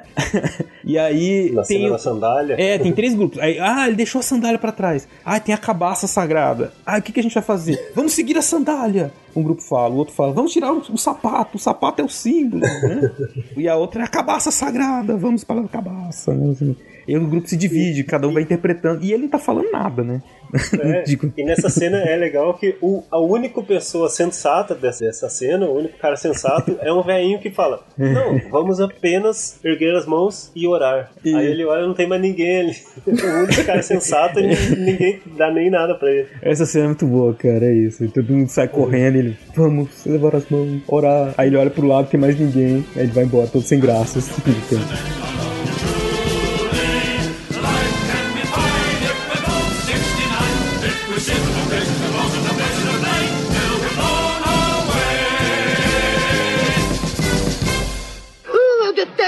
essas barbas. Por que mulher não pode ver apedrejamento, mãe? É porque está escrito. Barbas, madame. Ah, escute, não tenho tempo pra ir a apedrejamentos. O coitadinho está doente de novo. Pedra, senhor. Não, lá tem pedras de graça no chão. Ah, não como essa, senhor. Ah, ah, veja só, por favor, olha a qualidade dessa, toda feita à mão. Hum. Ah, bom, está bem. Queremos duas pontudas e uma bem achatada. Me compre uma achatada, mãe. Eh, eh, Desculpe, pai.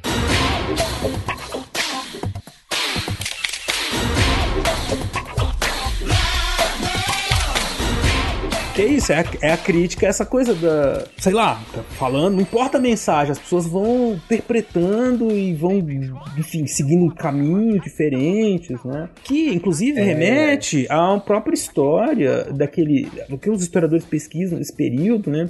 Essa coisa dessa invasão. Tem, tem uma história política ali desse momento. Tem outros guerreiros naquele momento, por exemplo, se pensar assim no momento histórico lá que, que viveu Jesus, que foram colocados nessa posição de líderes, que eram inclusive no mesmo momento que Jesus, mais conhecidos que ele, muito mais. Jesus, ele, enquanto uma figura conhecida como Messias, Salvador, isso vai acontecer muito depois, mas muito depois da morte dele, né? Então, o, o- até aquele momento que ele está vivendo ali, ele é mais um dos das pessoas, dos judeus, que está pregando, tá, enfim, né? É, tem aquela cena em que aparecem vários profetas, um do lado do outro, e um fala uma coisa que é uma prostituta vai vir aqui, não sei o que, o outro fala, não, um monstro de sete cabeças, né? Não, essa cena do- do- dos vários messias é engraçada. Tem um que, que fica explicando tudo assim. Não, ele vai vir. Eu não lembro as palavras aqui do. Ele fica explicando tudo em detalhes. Vai vir isso, vai vir aquilo, isso, aquilo. De um jeito mais sem graça, né? Os outros todos falando assim, É, é. de um jeito super empolgado. Vir um demônio de três cabeças, e sei o que. E eles falam, não, vai vir. Tem uns trechos do Apocalipse, né, na, da, É. dessa fala desse profeta, né? E é muito legal essa cena, porque a câmera vira, né, na esquina e você vê a fila, né? Já até mencionou isso lá no começo do podcast, tem várias pessoas pregando, né? Cada um Sim. falando uma coisa, querendo seguir por um caminho diferente, né? As várias vertentes também dos movimentos de libertação da Judéia, né? Sim. Que entra também até numa, numa própria crítica ou uma visão bem humorada, né? De como os diversos desdobramentos de movimentos de trabalhadores ou mesmo né, políticos em geral, mas você percebe ali que tem uma questão de uma crítica a uma esquerda naquele momento ali também, de que cada um tá indo para uma vertente diferente, né? Cada um acreditando numa forma de libertação política, né? E cada um tá indo para um caminho. É, essa crítica a, a esses movimentos políticos tá na cara ali com a frente. Eu sempre confundo. Qual que é a frente? Frente. Tem a Frente Popular de Libertação da Judéia. e são eles os inimigos, né? Inclusive tem uma cena que é engraçadíssima, né? Que eles estão pra invadir. Acho que é o Palácio do Pôncio Pilatos Palácio que eles vão invadir, né? eles Pilatos, estão tentando isso. por uma passagem secreta. E aí os dois grupos se encontram, né? Os grupos que são. que os dois, ambos querem a libertação da Judéia, mas eles querem pro caminho. Eles se odeiam, eles começam a se matar. e os soldados romanos aparecem e ficam, olham um pro outro, né? e os É, caras estão se matando lá. Não, e o Brian É fala assim, né? Nós, não, nós temos que lutar contra os inimigos, nosso inimigo comum, né? Aí eles falam terceiro grupo de, de judeus que luta pela liberdade. Ele fala, não, os romanos. Ah, é, é isso mesmo, os romanos. é, mas é muito bom. Cara, sabe quem que era pra ter interpretado Jesus nesse filme? Quem? Eles queriam que o George Lazenby, um ator australiano, interpretasse. O George Lazenby tinha acabado de fazer o James Bond no cinema. Não lembro Hum. qual filme. James Bond contra o Foguete da Morte, não lembro. George Lazenby. Porque eles queriam que tivesse no pôster assim: James Bond é Jesus Cristo. Só que não deu certo. Só pela piada, né? Olha. Os caras pensaram numa piada pra pôr no cartaz, assim. A gente quer isso. Então eu chamo, cara. pô. Sensacional, cara. Pois é, pra, você ver, pra vocês verem como o Monty Python fazia piada do início ao fim. Impressionante. né? Os créditos de abertura até os créditos finais tinha que ter piada. O pôster tem que ter piada. A música de abertura deles- é sensacional, música- né? Isso. O, o- É, o menino Brian, aí depois o adolescente Brian, o adulto Brian. E tipo, é um bagulho super comum, é um cara comum. Até da masturbação dele na adolescência, do banho mais demorado, assim. É, tem piada de tudo. E já a primeira cena, a gente passou logo do. do- segunda cena, né? Que é do apedrejamento. Não, do apedrejamento, que é muito boa, cara, também. Xê, xê, xê. Não, é har, har, har. Tem alguma mulher aqui? Ah, não, não! Todos, todos as mulheres fantasi... tipo, com barba pra fingir que eram homens, né? Por que, que mamãe, por que, que não pode a mulher no apedrejamento? Porque tá escrito. Pronto. não pode. Proibido. Matias, filho de Deuteronômio de Gad, Eu digo sim. Sim. Sim. Você foi considerado culpado pelos anciãos da cidade por invocar o nome de Deus como se fosse uma blasfêmia! Será apedrejado até a morte! Olha, eu tive um jantar excelente e tudo que eu disse à minha esposa foi que aquele pedaço de alibuto estava bom até para jogar. Blasfêmia! Blasfêmia! Ele disse de novo! Vocês ouviram? Tem alguma mulher presente aqui? Não, não, é, não, mulher não, não, que não. não. Ali eles eram atores homens interpretando mulheres que estavam fingindo ser homens. Isso, acho que é. Tinha, acho que tinha mulheres também. Tinha junto. mulheres, tinha atrizes também no Sim. meio, mas, Não, tinha, tinha, tinha umas mulheres. mas tem membros da trupe do Python, né? Também vestidos de mulher, né? E já mostra ali, assim, é um humor, cara, que vai pra todo lado, assim, e uma coisa daquele momento ali, um apedrejamento, né, por blasfêmia, e eles próprios foram acusados de blasfêmia depois, né, por causa do filme, né, e era uma blasfêmia, Blasfêmia. porque, ah, porque usou o nome do Senhor em vão, né. Aí ele falou assim, não, mas eu não fiz nada, é só porque eu falei que o jantar estava digno de Jeová, né. Ah, você falou de novo, você só tá piorando essa situação, ele ficou piorando, né. Aí ele começa, Jeová, Jeová, Não sei qual de vocês que falou sobre que um filme anterior, filme bíblico, que eles falam de uma forma Sim, pomposa, sim. não sei o Aham, quê. foi, foi o que eu falei. É. No começo do filme, né, a cena inicial, que eh, os filmes mostram, né, filmes bíblicos mostram os três reis magos seguindo a estrela e eles vão bem bonitos e tal, chegar na manjedoura de Jesus. Pô, os caras estão seguindo uma estrela de camelo, viajando não sei quanto, não teria nenhuma chance dos caras irem numa manjedoura errada? Pois é. Eles fazem uma piada. É, e foi o que aconteceu na vida de Brian. É verdade, tem essa. É verdade, é outra vez que aparece Jesus no filme também, né? Sim. Porque é o nascimento. Eles fazem toda a coisa lá do nascimento do Brian, eles acham que o Brian é o Messias, e aí depois eles reconhecem e vão pra, pra manjedoura correta, e é o. Aí aquela coisa que, que o Thiago falou, tem toda uma aura, assim, em volta, né? É, é tratado com muito respeito ali o, a questão do nascimento de Jesus, né? Só que ao mesmo tempo, esse filme tem coisas muito interessantes e muito corajosas para pensar que é 79, né? Uhum. O filme tem um personagem que, se não me engano, é o próprio Terry Jones que faz, que é a Loreta, que é um, um homem que não se identifica com seu gênero.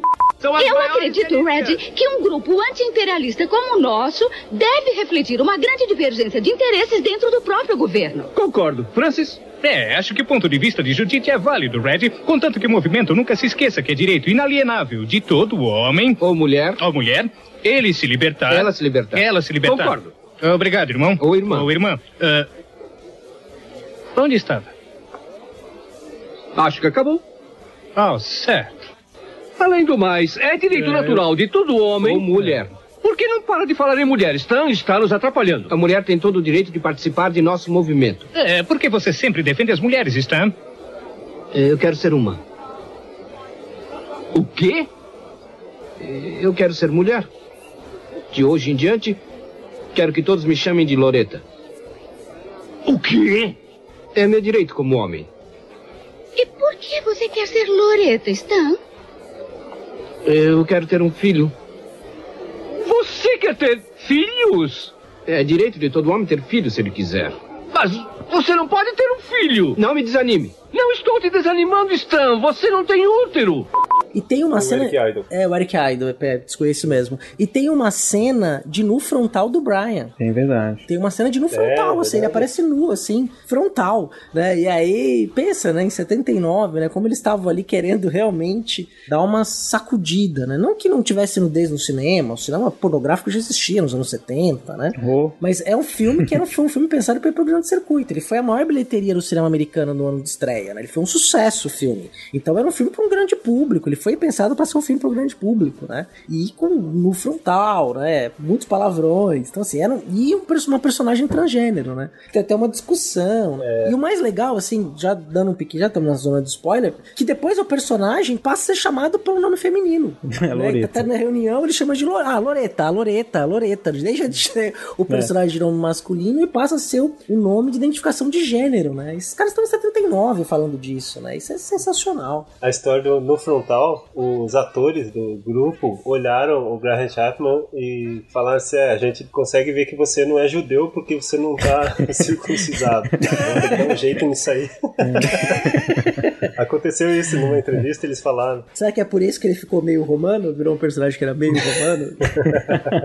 Não, e a cena é muito boa, né? Da mãe contando.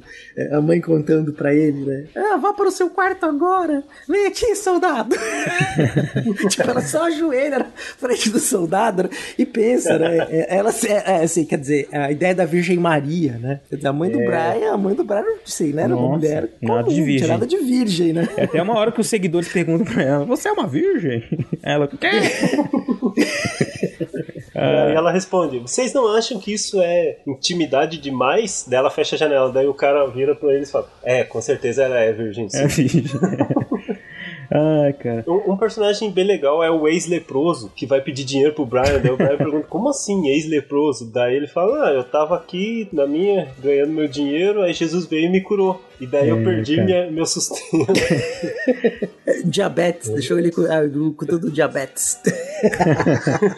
É, o personagem que foi eliminado do filme é o Lázaro, era pra estar no filme, que ele também ele ia reclamar muito de ter sido ressuscitado, que ele não, não tinha pedido pra ressuscitar e Jesus ressuscitou. Mas daí eles resolveram tirar esse personagem do filme pra não dar mais problema. É, outro que eles retiraram, já que a gente tá falando disso, eu lembrei, é o Otto, né? O Otto, ele era um, um judeu neonazista, cara. Então ia ser Não, assim- ele não era judeu, ele era alemão mesmo, ele falava com sotaque É, alemão. Isso, mas ele, tipo, era, lutava pela libertação da Judéia, né? E, ah, inclusive eles pegaram a, a cruz de Davi e fizeram ficar, assim, parecido com Sim, o símbolo do nazismo. Uma suástica. Aí ele tinha uma cena em que ele falava, assim, de criar um estado puro de judeus, né? E aí eles tiraram justamente porque ia ser um filme passado nos Estados Unidos, que a indústria de cinema americana tem uma influência muito grande, né, do produtores que são, são judeus e financiadores também, para não brincar com essa coisa do Estado de Israel ali, eles Aham. ficaram muito preocupados com isso, né, aí tiraram. Essa cena tem no YouTube. Tem no YouTube, né? Tem, tem. Em 79, se eu não me engano, foi a guerra contra o Egito, não foi? A guerra de Israel contra o Egito em 79?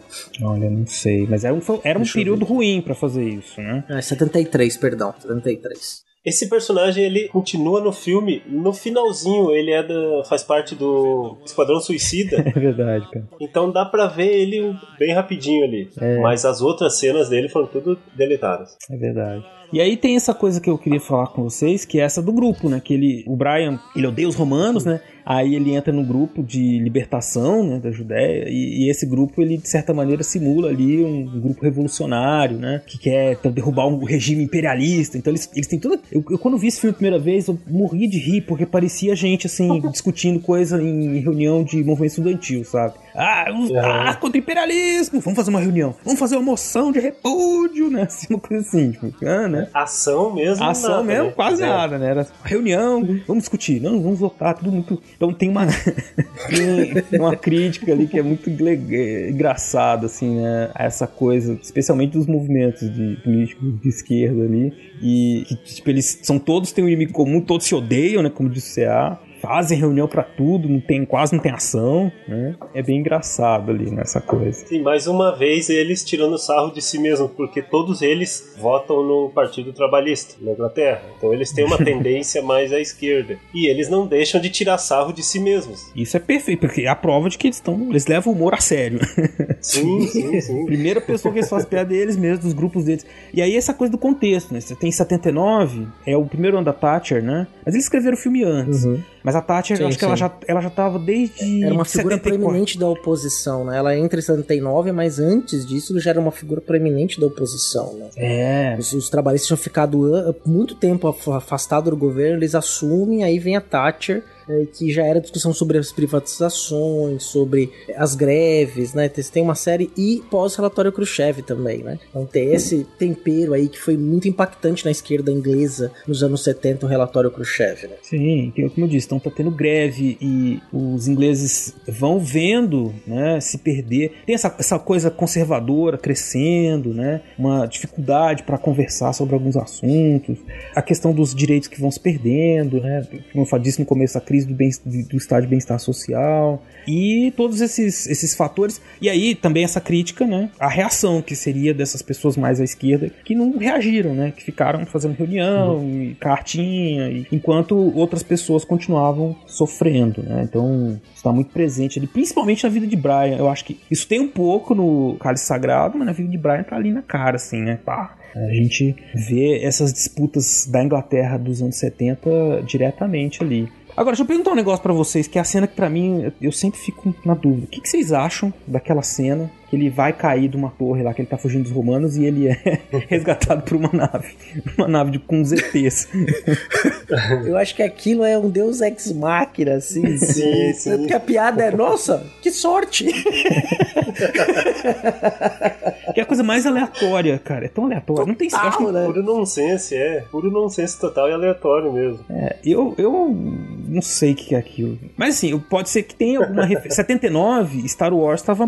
Era assim, tipo, muito estourado, né? Sim, 77, sim. todo mundo só falava nisso. É, Star uhum. Wars, Star Wars. Pode ser uma referência, uma piada, né? Olha aí. Ó. A gente também tem Guerra nas Estrelas. Sim, o George Lucas elogiou aquela cena. Ele encontrou o Terry Gilliam, que o Terry Gilliam fez aquela, aquela animação, né? Uhum. Ele encontrou o Terry Gilliam num festival e elogiou muito. É, inclusive minha esposa, a primeira coisa que ela fez foi comentar isso, né? Ela, quando ela viu essa cena, faz ser Star Wars, né? então, tá vendo? Ai, cara, mas é, muito, é um barato. É do nada e é isso. Aí, como eu disse, acaba, nossa, que sorte, né? o cara vê ele saindo dos escombros da nave, que sorte, né, cara? Pois é. Nossa, mas é assim, é, é cena antológica atrás de cena antológica, porque tem essa, tem a cena que ele vai escrever no muro lá, né? Nossa, é, essa é muito boa. Romanos vão embora, go home, né? Aí o cara fica ensinando ele a. Ele escreveu em latim, né? Como é que é o plural? Romani! o que é isso aí? Romanes é um domus. Pessoas chamadas romanos vão para casa? E, e, está escrito romanos vão para casa. Não, não tá. Uh, como é romanos em latim? Diga, vamos. Romanos. Fica como? Anos. Vocativo plural de anos é? Ani. Romani. É ontem? O que é ontem? Ir. Então conjugue o verbo ir. Ir, eu, is, it, irmos, is, it, é, é ontem. Então é ontem, é? Uh, uh, terceira pessoa plural, presente indicativo. Eles vão. Mas romanos vão para casa, é uma ordem. Então você deve usar o... O imperativo. Que é? Quantos romanos? Plural, plural, it, it. Ite. Domus. Nominativo? Vão pra casa é movimento em direção a, não é, rapaz? Dativo, senhor. Da, da, não, não, não, dativo não, dativo não. É, é acusativo, acusativo. É, é domo, senhor, domo. Exceto que domos leva o... vocativo vamos. Que é? Domo. Ah. Um. Um. Entendeu? Sim, senhor. Agora escreva isso cem vezes. Sim, senhor. Obrigado, Ave César. Ave César. Se não tiver pronto de manhã, corta o seu pescoço. Obrigado, senhor. Obrigado, senhor. Ave César e ave todo mundo. o John Cleese era professor de latim na universidade. Daí ele escreveu essa cena. Ele faz o papel do, do centurião que vai lá ensinar latim pro Brian. Ele aproveitou o conhecimento dele. Ah, que é um barato.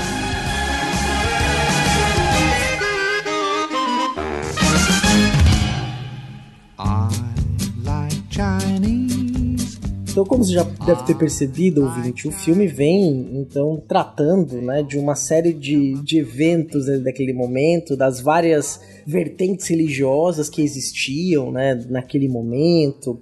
E aí você pode, você pode expandir isso, né, para as várias vertentes do próprio judaísmo, do cristianismo, que tem desdobramentos. A Inglaterra foi um lugar onde o protestantismo teve muitas variáveis, além da igreja anglicana, né, que também perseguiu em determinado momento as outras seitas cristãs, né? Então, naquele momento estava muito se definindo. Só que tem um, um ponto, eu faço já puxar um gancho por final do filme, né? Tem uma questão, né? O filme causa polêmica, né? A gente já comentou isso. No início do programa a gente falou sobre o especial do, do Porta dos Fundos que causou problema. No Brasil, um pouco antes, na parada gay, que eles fizeram uma performance com uma travesti negra de Jesus Cristo. Isso causou uma polêmica danada entre os movimentos, alguns movimentos sociais no Brasil, né? Conservadores. Aqui a gente pode considerar também movimentos sociais, né? Faz parte da sociedade. Movimentos conservadores. O próprio especial do Porta dos Fundos do ano passado, que foi uma releitura do Se Beber Não, Se Beber Não Morra Crucificado. Né?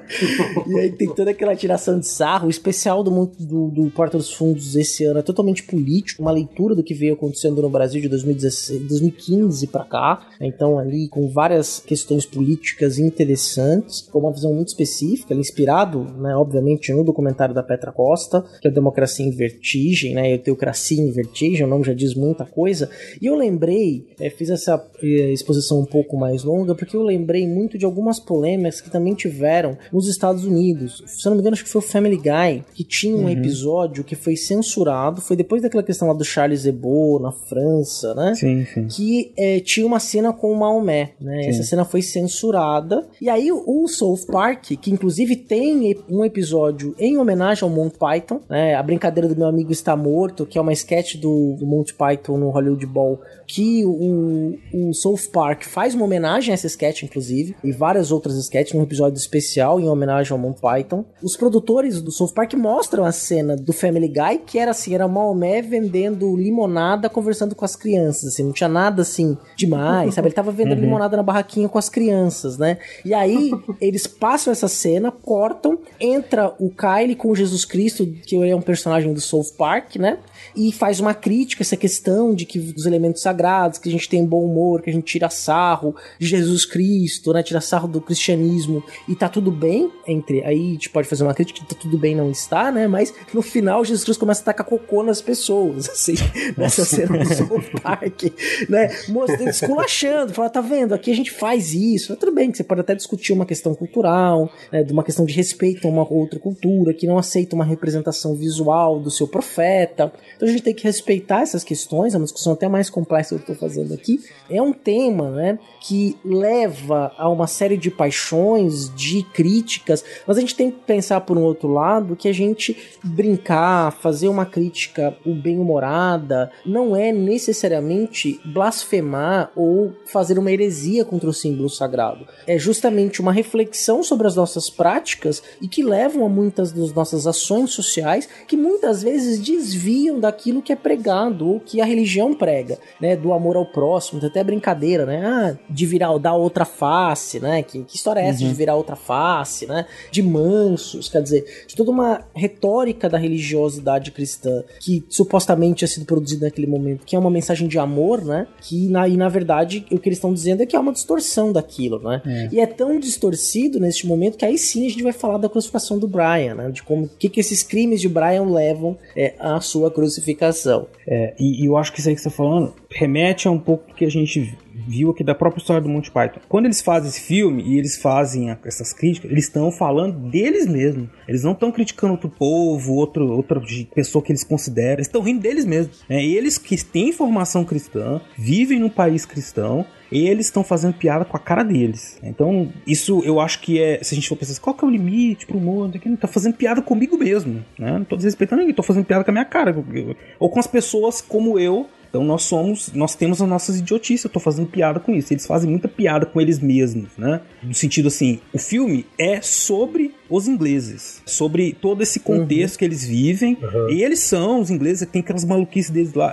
Eles são cristãos, eles estão fazendo piada com eles mesmos. Então isso é muito interessante. E aí isso tem o símbolo sagrado, né? Eles, que é a cruz. E o final do filme causou muito problema. O filme todo causou, chegou nos Estados estreou primeiro nos Estados Unidos, e aí teve protestos, muito protesto, gente na rua chamando de demônio. Uhum. O primeiro, os primeiros a reclamar foram os judeus, porque eles usaram na cena do apedrejamento uma, uma vestimenta cerimonial sagrada dos judeus, eles já reclamaram, os judeus de Nova York, né? A estreia mundial foi em Nova York. Aí depois eles passaram a ter protesto em todas as sessões. Muitos protestos de, de pastores, de padres, rabinos. Todo mundo odiou o filme sem ver, né? O que não teve efeito, porque na verdade o efeito foi o contrário, né? Porque fez propaganda do filme, o filme acabou Sim. fazendo um grande sucesso nos Estados Unidos, né?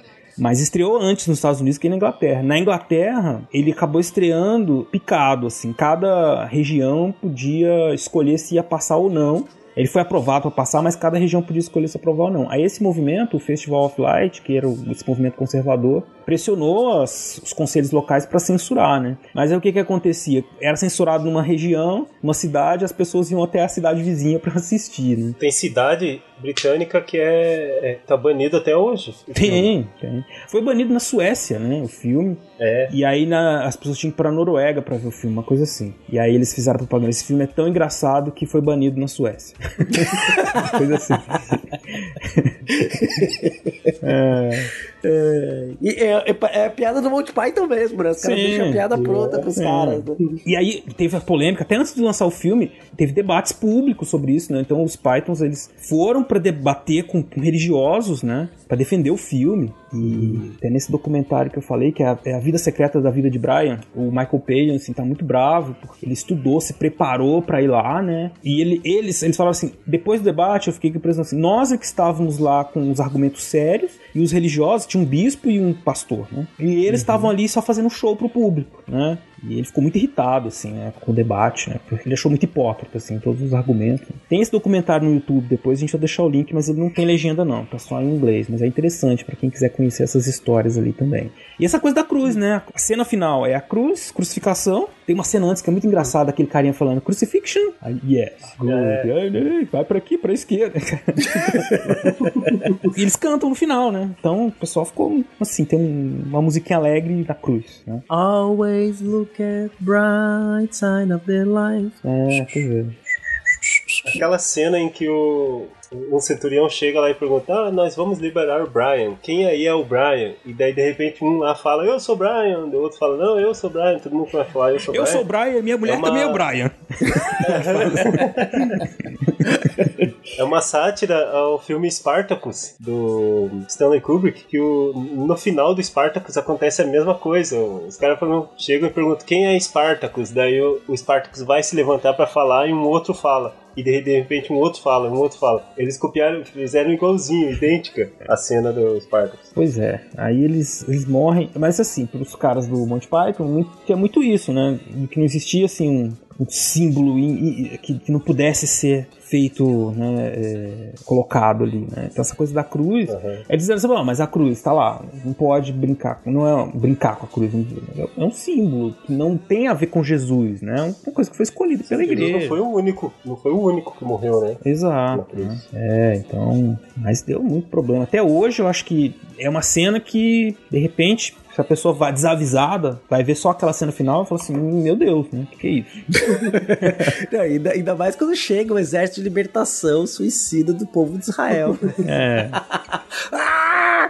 Cara, eles- é muito boa essa cena. Que vê o pessoal, o Brian acha que vai ser liberto da crucificação, né? Não, é, é só piada atrás de piada. Chega os amigos dele e leia uma carta pra ele, em vez de salvar ele da cruz, leia uma carta. Parabéns pelos seus serviços prestados à causa. Aí eles vão embora, né? Aí eles começam a conversar assim. Você não ouve, né? Aí você pensa, bom, eles vão voltar pra salvar o Brian. Não, eles se viram e cantam. O Brian é meu companheiro, o Brian é meu companheiro, o Brian é meu companheiro. Aí E chega a. Judite, a namorada dele. E ela fala: Isso aí, Brian, bravo, você, o que você está fazendo pela nossa causa é muito bom. Isso aí, dela sai. Aí de repente chega o pior de todos, que é a mãe dele. Nem a mãe dele salva ele. Não, cara. E eles terminam cantando. Aí no final, no finalzinho da música, o personagem lá, ele começa a falar umas palavras, né? Ah, eu te falei que ia render dinheiro, viu? Vocês não acreditaram na gente. Ele tá falando pro cara da EMI Filmes, que é aquele que eu contei aquela história. O cara não quis mais, mais investir. Daí ele dá uma cutucada no, no Bernie, se não me engano. Viu, Bernie? Você não quis eh, investir no nosso filme? Olha aí, ó, não sei o que. E ficou, né? A ideia deles, e eles falam isso no debate, que é assim, que é uma comédia. E eles não acreditam que uma pessoa que tem a fé de verdade vai ter sua fé abalada por aquilo, né? E eles Aham. falam muito assim, é um filme que critica justamente as pessoas que não conseguem pensar por si mesmo, né? Tem até uma cena que o Brian tá sendo confundido com o Messias, ele fala assim, gente, vocês não precisam seguir ninguém. Aí a multidão fala, sim, nós não precisamos seguir ninguém. Não, todos vocês são indivíduos. Sim, nós somos indivíduos. Aí ele, então, né? Aí as pessoas falam, não, fala mais, fala mais. Speak to us, Master! Master! Master! É. Então, assim, aí eles falam, Master! eles falam, "Ah, esse filme não é. A pessoa que pensa por si só, ela não vai ficar ofendida pelo, pelo filme, né? As pessoas que são assim, cegas, não conseguem pensar, eles falam assim, né? Um pouco pretencioso, mas enfim, elas vão ficar ofendidas. Né? E sabe o que, que é legal isso? É, o Kant tem um texto que é o esclarecimento que ele usa exatamente a mesma frase. Né? Então. Ouse ser sábio, ouse pensar por você mesmo. 1784. Então, tá vendo? E se a tua fé pode se abalar por causa de um filme, então talvez ela não seja tão forte assim, né? Exatamente. E isso é importante, né? Porque às vezes a gente tem aquela coisa da piada, piada que ofende. Quando você ofende alguém, outra pessoa que. Agora, fazer piada de você mesmo é, é, é o melhor da comédia, assim, pelo menos ao meu ver. Assim, e que- quando você faz piada de uma grande instituição também, é diferente de você criticar, de você fazer piada de uma pessoa, né? Sim. De um grupo que já é oprimido, por exemplo, que já é massacrado, Sim. né? Então, você tá falando de uma, uma religião que tem dois mil anos, que enfim, tem ah, milhares, milhares, milhões de, de- de situações, de histórias para ser contadas, e que é daí até hoje, né? Então, E que não é a mesma religião ao longo do tempo, né? Não, O próprio, o próprio cristianismo ali, o cristianismo primitivo, o cristianismo medieval, o cristianismo moderno e contemporâneo, são cristianismos completamente diferentes, né? São interpretações diferentes, ou formas de religiosidade diferentes, sociedades diferentes no tempo e no espaço também. Então, Não, a história da igreja cristã, né? Elas são histórias das igrejas cristãs, que elas mudam Sim. muito. A igreja católica, assim, estou falando antes do protestantismo, não estou falando que teve um racha no protestantismo e aí sim surgiu um outro cristianismo. Não, já tinha muitos cristianismos diferentes, inclusive logo depois que Cristo morreu, de- eh, começam as controvérsias e quando os romanos assumem o cristianismo é outra igreja, né? A igreja católica apostólica romana é uma instituição diretamente ligada, tem os resquícios muito próximos do Império Romano. não é à toa que a sede é em Roma, né? Exato, é. Enfim, é, é, o- é um, um descendente direto do Império Romano, tá aí até hoje, né? Sim. Então, é uma instituição de pessoas. A doutrina, estudar a doutrina, e que são várias também, né? É outra história, né? A instituição, as pessoas que fizeram a instituição, é isso aí, vamos estudar, vamos fazer piada, vamos conversar sobre ela, porque é, é uma história interessante e é uma história que a gente precisa conhecer, como todas, né? Mas é uma história dessas que a gente faz parte e que se a gente não tivesse olhar crítico, que pode vir pelo humor, nós vamos ser levados por ela sem ter a possibilidade de pensarmos por nós mesmos, né? E isso, evidentemente, é possível conviver com uma fé inab- inabalável. Não existe essa dicotomia entre razão e fé tão separada, assim, né? Tipo, ah, isso aqui, aquilo. Não, você pode pensar. Os intelectuais da igreja, muitas das coisas que são pensadas, muitos grandes intelectuais são pessoas religiosas também, enfim. Particularmente, isso eu não vejo problemas dessas questões conviver, né? Precisa ser uma fé cega, especialmente fé em pessoas, né, que fazem as instituições, instituições religiosas, as quais nós estudamos na história, né? E das quais nós rimos nos filmes de comédia. Sim, né? E, e eu, eu, assim, né? Eu não sou uma pessoa tão religiosa, mas eu acredito que Jesus Cristo devia ser um cara bem humorado, né? Imagina, né? O cara transformava água em vinho, gente. né, Rodolfo? é, Rodolfo. É. O cara foi na É. festa de Jesus, o cara foi no aniversário de Jesus, não conseguiu vir gravar. Always É. look at the bright side of the light. Tiago, você quer colocar mais alguma coisa aí, cara, pra gente chegar nos finalmente? É isso, indo, indo caminhando pro final. Sobre o que você quiser, cara. Cara, eu vou fazer uma propaganda do meu livro aqui de novo. Tem muito mais curiosidade sobre isso. A história quase definitiva de Monty Python. Vocês podem me encontrar lá no. Eu tenho para falar que o, a página no Face, que é o Monty Python Ministro do Andartolo, no Face, estamos lá. No, no Twitter, arroba Andartolo, no Instagram, arroba Andartolo. Vocês podem me encontrar lá pra gente bater um papo e dar boas risadas. Maravilha. Bom, Cia, eu tô satisfeito. E você, cara? Como está aí? Também estou satisfeito, Beraba. Também estou satisfeito. Rolou essa piadinha até numa gravação do SciCast esses dias, viu? Tava gravando com o nosso padrinho, o André, e ele fez essa brincadeira, foi muito divertido. Acho que só a gente que se entendeu, sabe? É, um abraço pra você, André. Maravilha, cara. Grande professor, cara, muito didático na fala, viu? Muito legal. Massa, que massa. Então, vou agradecer ao Thiago, né, por ter vindo participar, por ter esse papo bem agradável. E Thiago, já tá o convite para você participar conosco em outros episódios também, viu? Foi muito ah, divertido. Com certeza, que legal. Participo sim, cara. Eu adoro história e gostei muito de ter participado aqui. Muito obrigado mesmo. Pô, Thiago, brigadão, cara. Pô, espero que os ouvintes tenham ficado curiosos aí para ver o filme, quem não viu, como disse o CA, tá lá na Netflix, apesar de não ser patrocinado, mas a gente, enfim, informa. então assistam, assistam as coisas do Monty Python lá e mandem pra gente seus comentários aí do que, que vocês acharam. Se acharam uma coisa sem graça, de velho, né?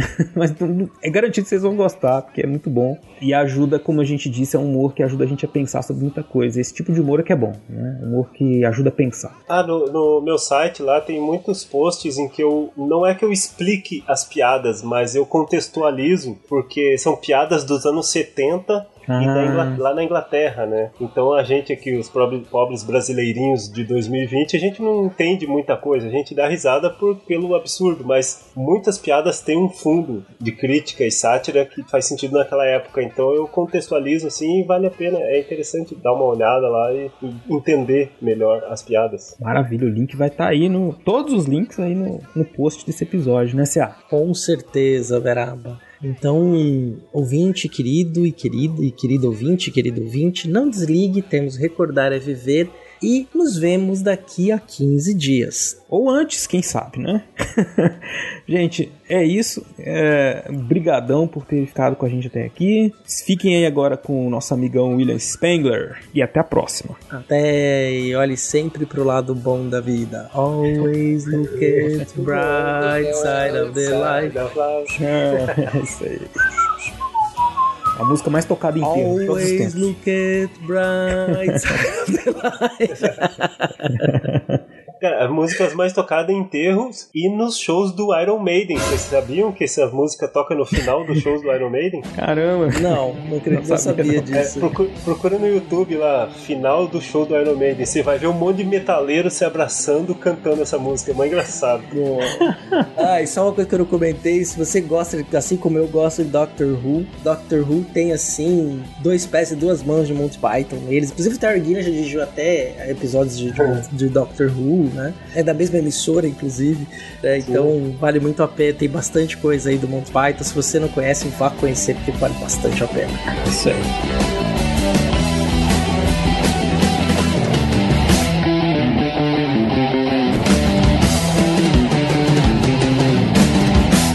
Sabe o que eles dizem?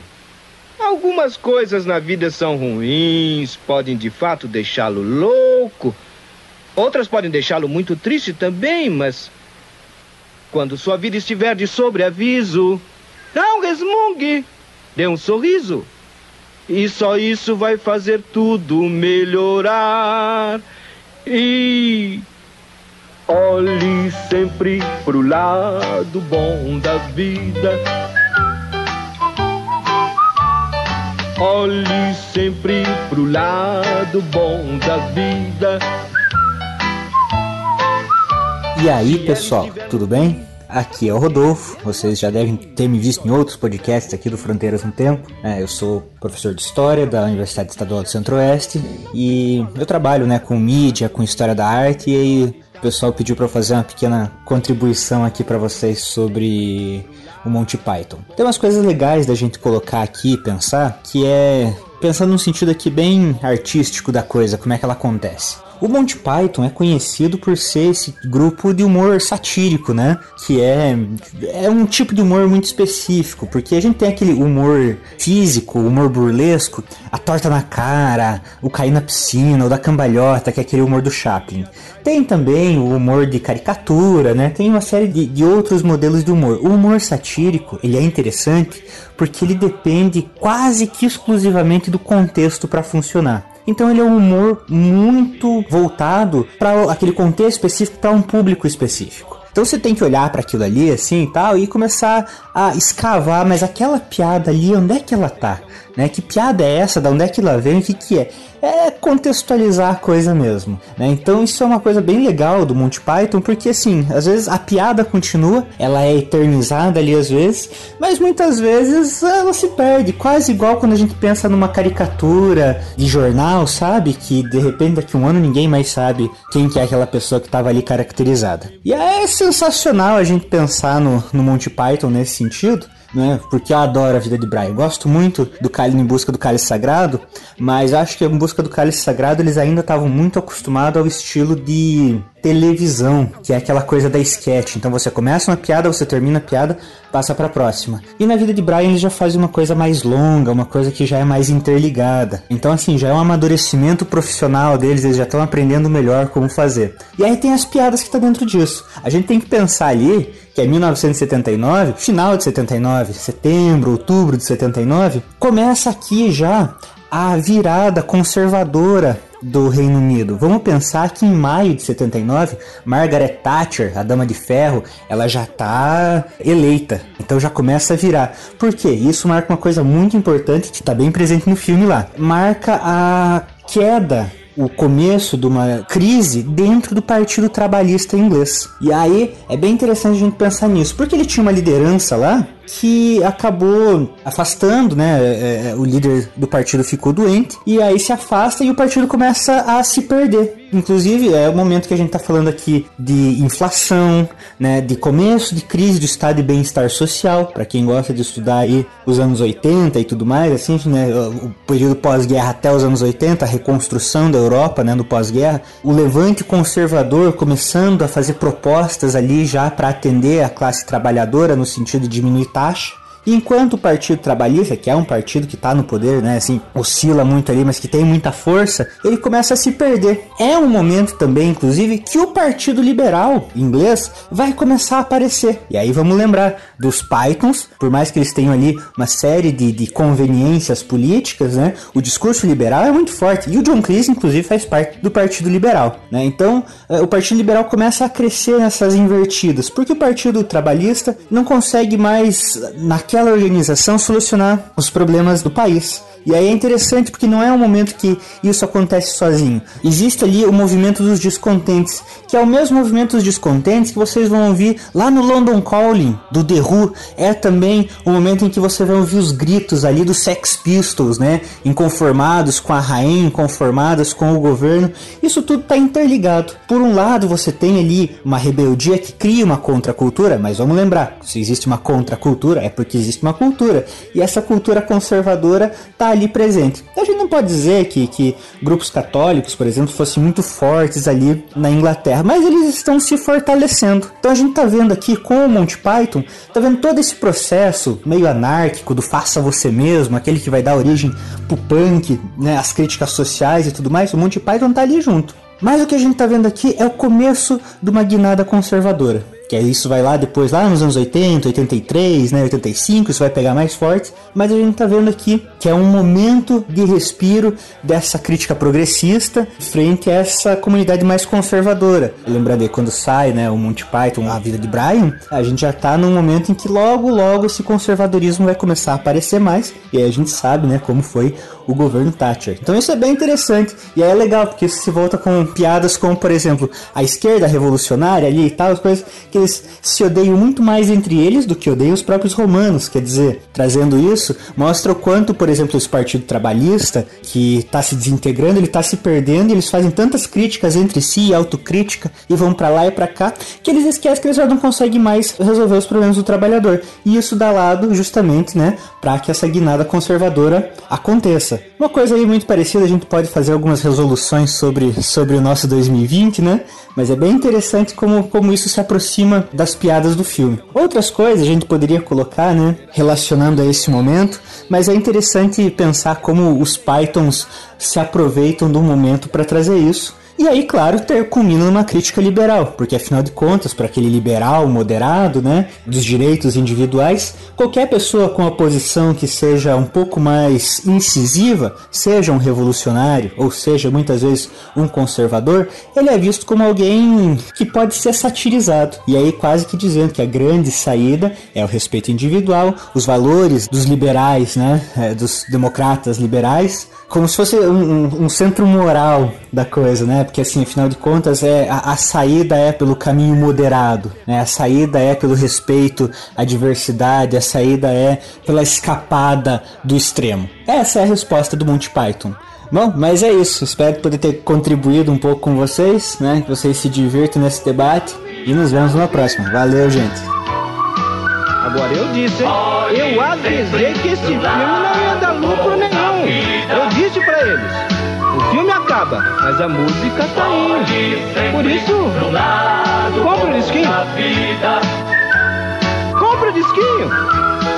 A música não é boa?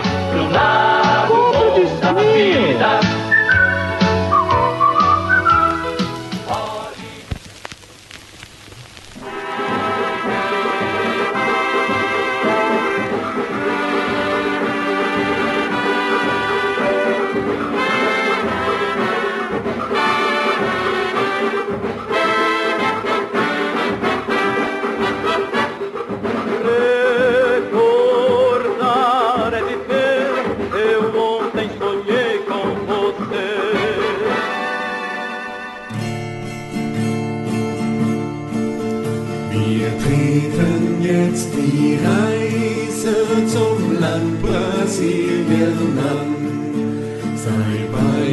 Bei uns her und weise, ja mache selbst die Bahn.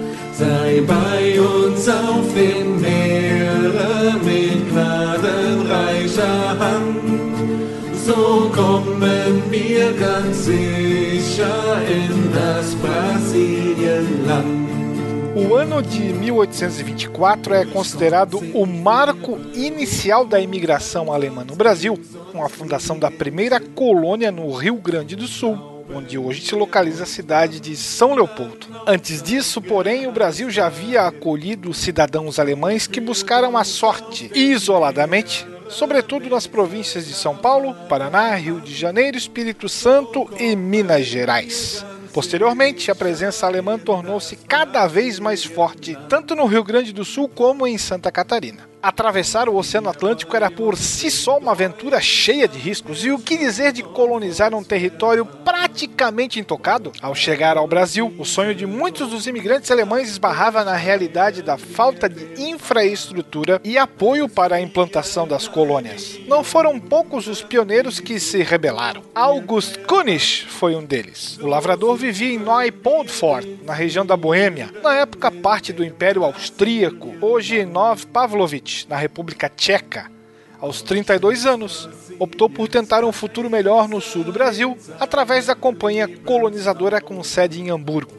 Em 8 de maio de 1873, embarcou no porto alemão no navio Gutenberg, com a esposa Therese, de 29 anos, e os filhos August, de 4, e Maria, de 1. Pouco mais de dois meses depois, a família Kunis chegava à colônia Dona Francisca, atual município de Joinville, em Santa Catarina. Logo descobriram terem sido enganados com as falsas promessas. A companhia colonizadora não possuía mais terras para distribuir. Juntamente com outros 70 imigrantes, August tomou a iniciativa de subir a serra.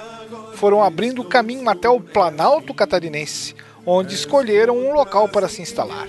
O pioneiro retornou a Joinville para buscar a família. No entanto, a esposa e o filho morreram no abrigo da companhia colonizadora. Mas August não podia mais desistir. Pôs a pequena Maria no lombo de sua mula, juntamente com os seus pertences, e subiu a serra para a futura cidade de São Bento do Sul. Lá, recomeçou sua vida novamente como lavrador, mas depois abriu um salão de baile com bar e a primeira quadra de bolão da cidade. As dificuldades vividas na colônia revoltavam August.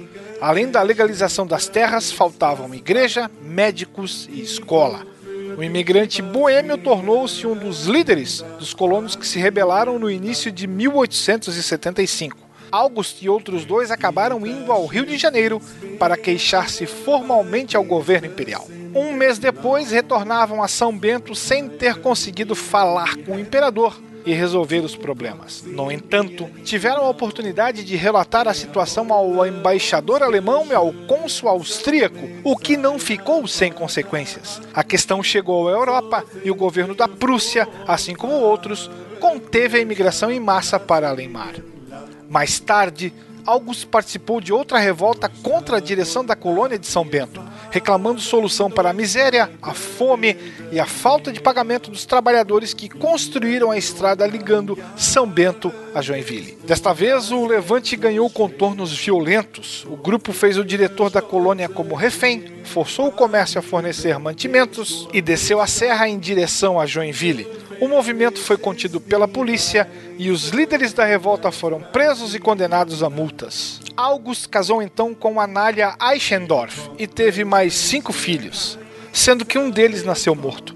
Novamente viúva aos 53 anos, o boêmio tomou Anna Mank como sua terceira esposa em 1895. August Kunisch morreu aos 83 anos em 1924. De algum lugar no tempo para o Fronteiras, eu sou William Spengler.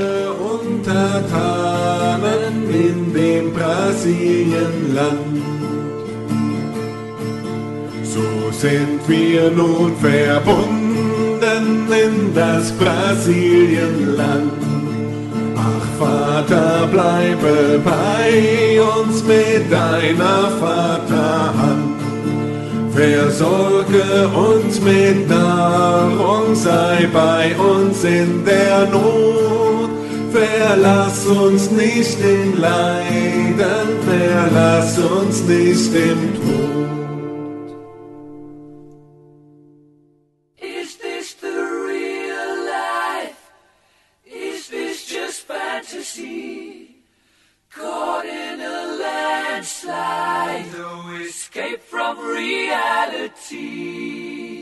Open your eyes, look up to the skies and see. E, como de costume, você acabou de ouvir esse Recordar é Viver espetacular do William Spengler. Nós vamos agradecer os padrinhos e madrinhas do Fronteiras no Tempo. Mas antes disso, Beraba, como é que faz para se tornar, para apoiar o nosso projeto se tornando madrinha e padrinho? Olha, é muito fácil, é só você entrar no site padrim.com.br barra Fronteiras no Tempo, padrim com M no final. E lá vocês vão encontrar várias categorias de possibilidade de participar, né? Então, de 1 a 50 reais, vocês vão poder contribuir aí para a manutenção e crescimento do nosso projeto. Vocês também podem fazer a sua contribuição no PicPay. É só vocês acessarem o nosso perfil lá no PicPay, que é o arroba Fronteiras no Tempo. Aí vocês vão encontrar lá também as mesmas categorias de possi- possibilidade de contribuição, tá? De também de 1 a 50 reais. E vocês fazem o PicPay assinaturas, vocês fazem uma assinatura mensal do Fronteiras. Exatamente, Beraba. E o nosso projeto, que está aqui nos estertores de 2020, comemorando o Natal, só ocorre por causa das nossas madrinhas e dos nossos padrinhos, que eu vou nomeá-los aqui. Alexandre Estrapação Guedes Viana. Alexandro, tirou 10 no TCC, de Souza Júnior. Aline Lima. Anderson Garcia. Inclusive, a banca do Alexandro foi o Rodolfo. E dessa vez. Rodolfo não estava na festa de Jesus. Ele foi, que bom. Foi, foi, foi muito legal. Foi, foi uma noite, foi uma noite de trabalho assim bem interessante, foi bem, bem gostosa o trabalho. Ele fez uma leitura assim muito boa do trabalho. O trabalho estava muito bom. Que bom, que bom. Fez um trabalho bacana aí o Alexandro. Bater uma salva de palma aqui pro profissional. Anderson Garcia, Anderson Paes, André Luiz Santos, André Trapani Pocinholo, André Silva, Andressa Marcelino Cardoso, Arthur Henrique de Andrade Cornejo, Bruno Escomparim, Carlos Alberto de Souza Palmezani, Carlos Alberto Júnior, Carolina Pereira Leon, Ceará, Charles Calisto Souza, Cláudia Bovo, Anne Marculino de Moura, Eduardo Lopes, Elisnei Oliveira, Héctor Ritter, Felipe Rosa, Felipe Santana, Flávio Henrique Dias Saldanha, Iago Mardones, Yara Grise, Isaura Helena, João Carlos Ariede Filho, José Carlos dos Santos, Letícia Duarte Hartmann, Lucas Aquel, Luciano Beraba, Manuel Mácias, Marcos Sorrilha, Maiara Araújo dos Reis, Maera Sanches, Moisés Antiqueira, Paulo Henrique Dinúzio, Rafael, Rafael Alves de Oliveira, Rafael Higino, Serafim, Rafael Machado Saldanha, Rafael Zipão, Rafael Almeida, Rafael Bruno Silva Oliveira, Renata Sanches, Rodrigo Olaio Pereira, Rodrigo Halp, Rodrigo Pimentel, Rubens Lima, Senhor Pinto, Wagner de Andrade Alves, William Scaquete, William Spengler e ao padrinho Anônimo. Muito bem, muito obrigado a todos os padrinhos e madrinhas. Como disse a, sem vocês nós não somos nada. Muito obrigado mesmo. E venham vocês também participar desse projeto junto com a gente, construir, falar sobre a história. Exatamente. Um feliz Natal e nos vemos em 2021. Grande Feliz Natal. abraço. Feliz Abraço. Natal, feliz, Feliz ano, ano novo. novo. Então é É, Natal. tá. Não põe isso, hein, Adriano, por favor. É claro. Cara, eu vi eu assisti um vídeo muito engraçado, assim, começa a tocar a música da Simone. E assim, ah, muita paz. E a galera se socando no shopping. tipo, é trágico, mas é tragicômico, assim. Ai, então é. Natal. E o que você fez? O povo dando voadora, mulher tacando bolsa. Eu acho que resume bem o que foi o ano de 2020. Foi 2020 é isso aí, cara. Tiro e bomba. Dedo no, no cu e, e gritaria, cara. Isso, vai voltar pra cá. Que deselegante. Ah, Acabou, gente. Beijo. alô. Feliz Natal.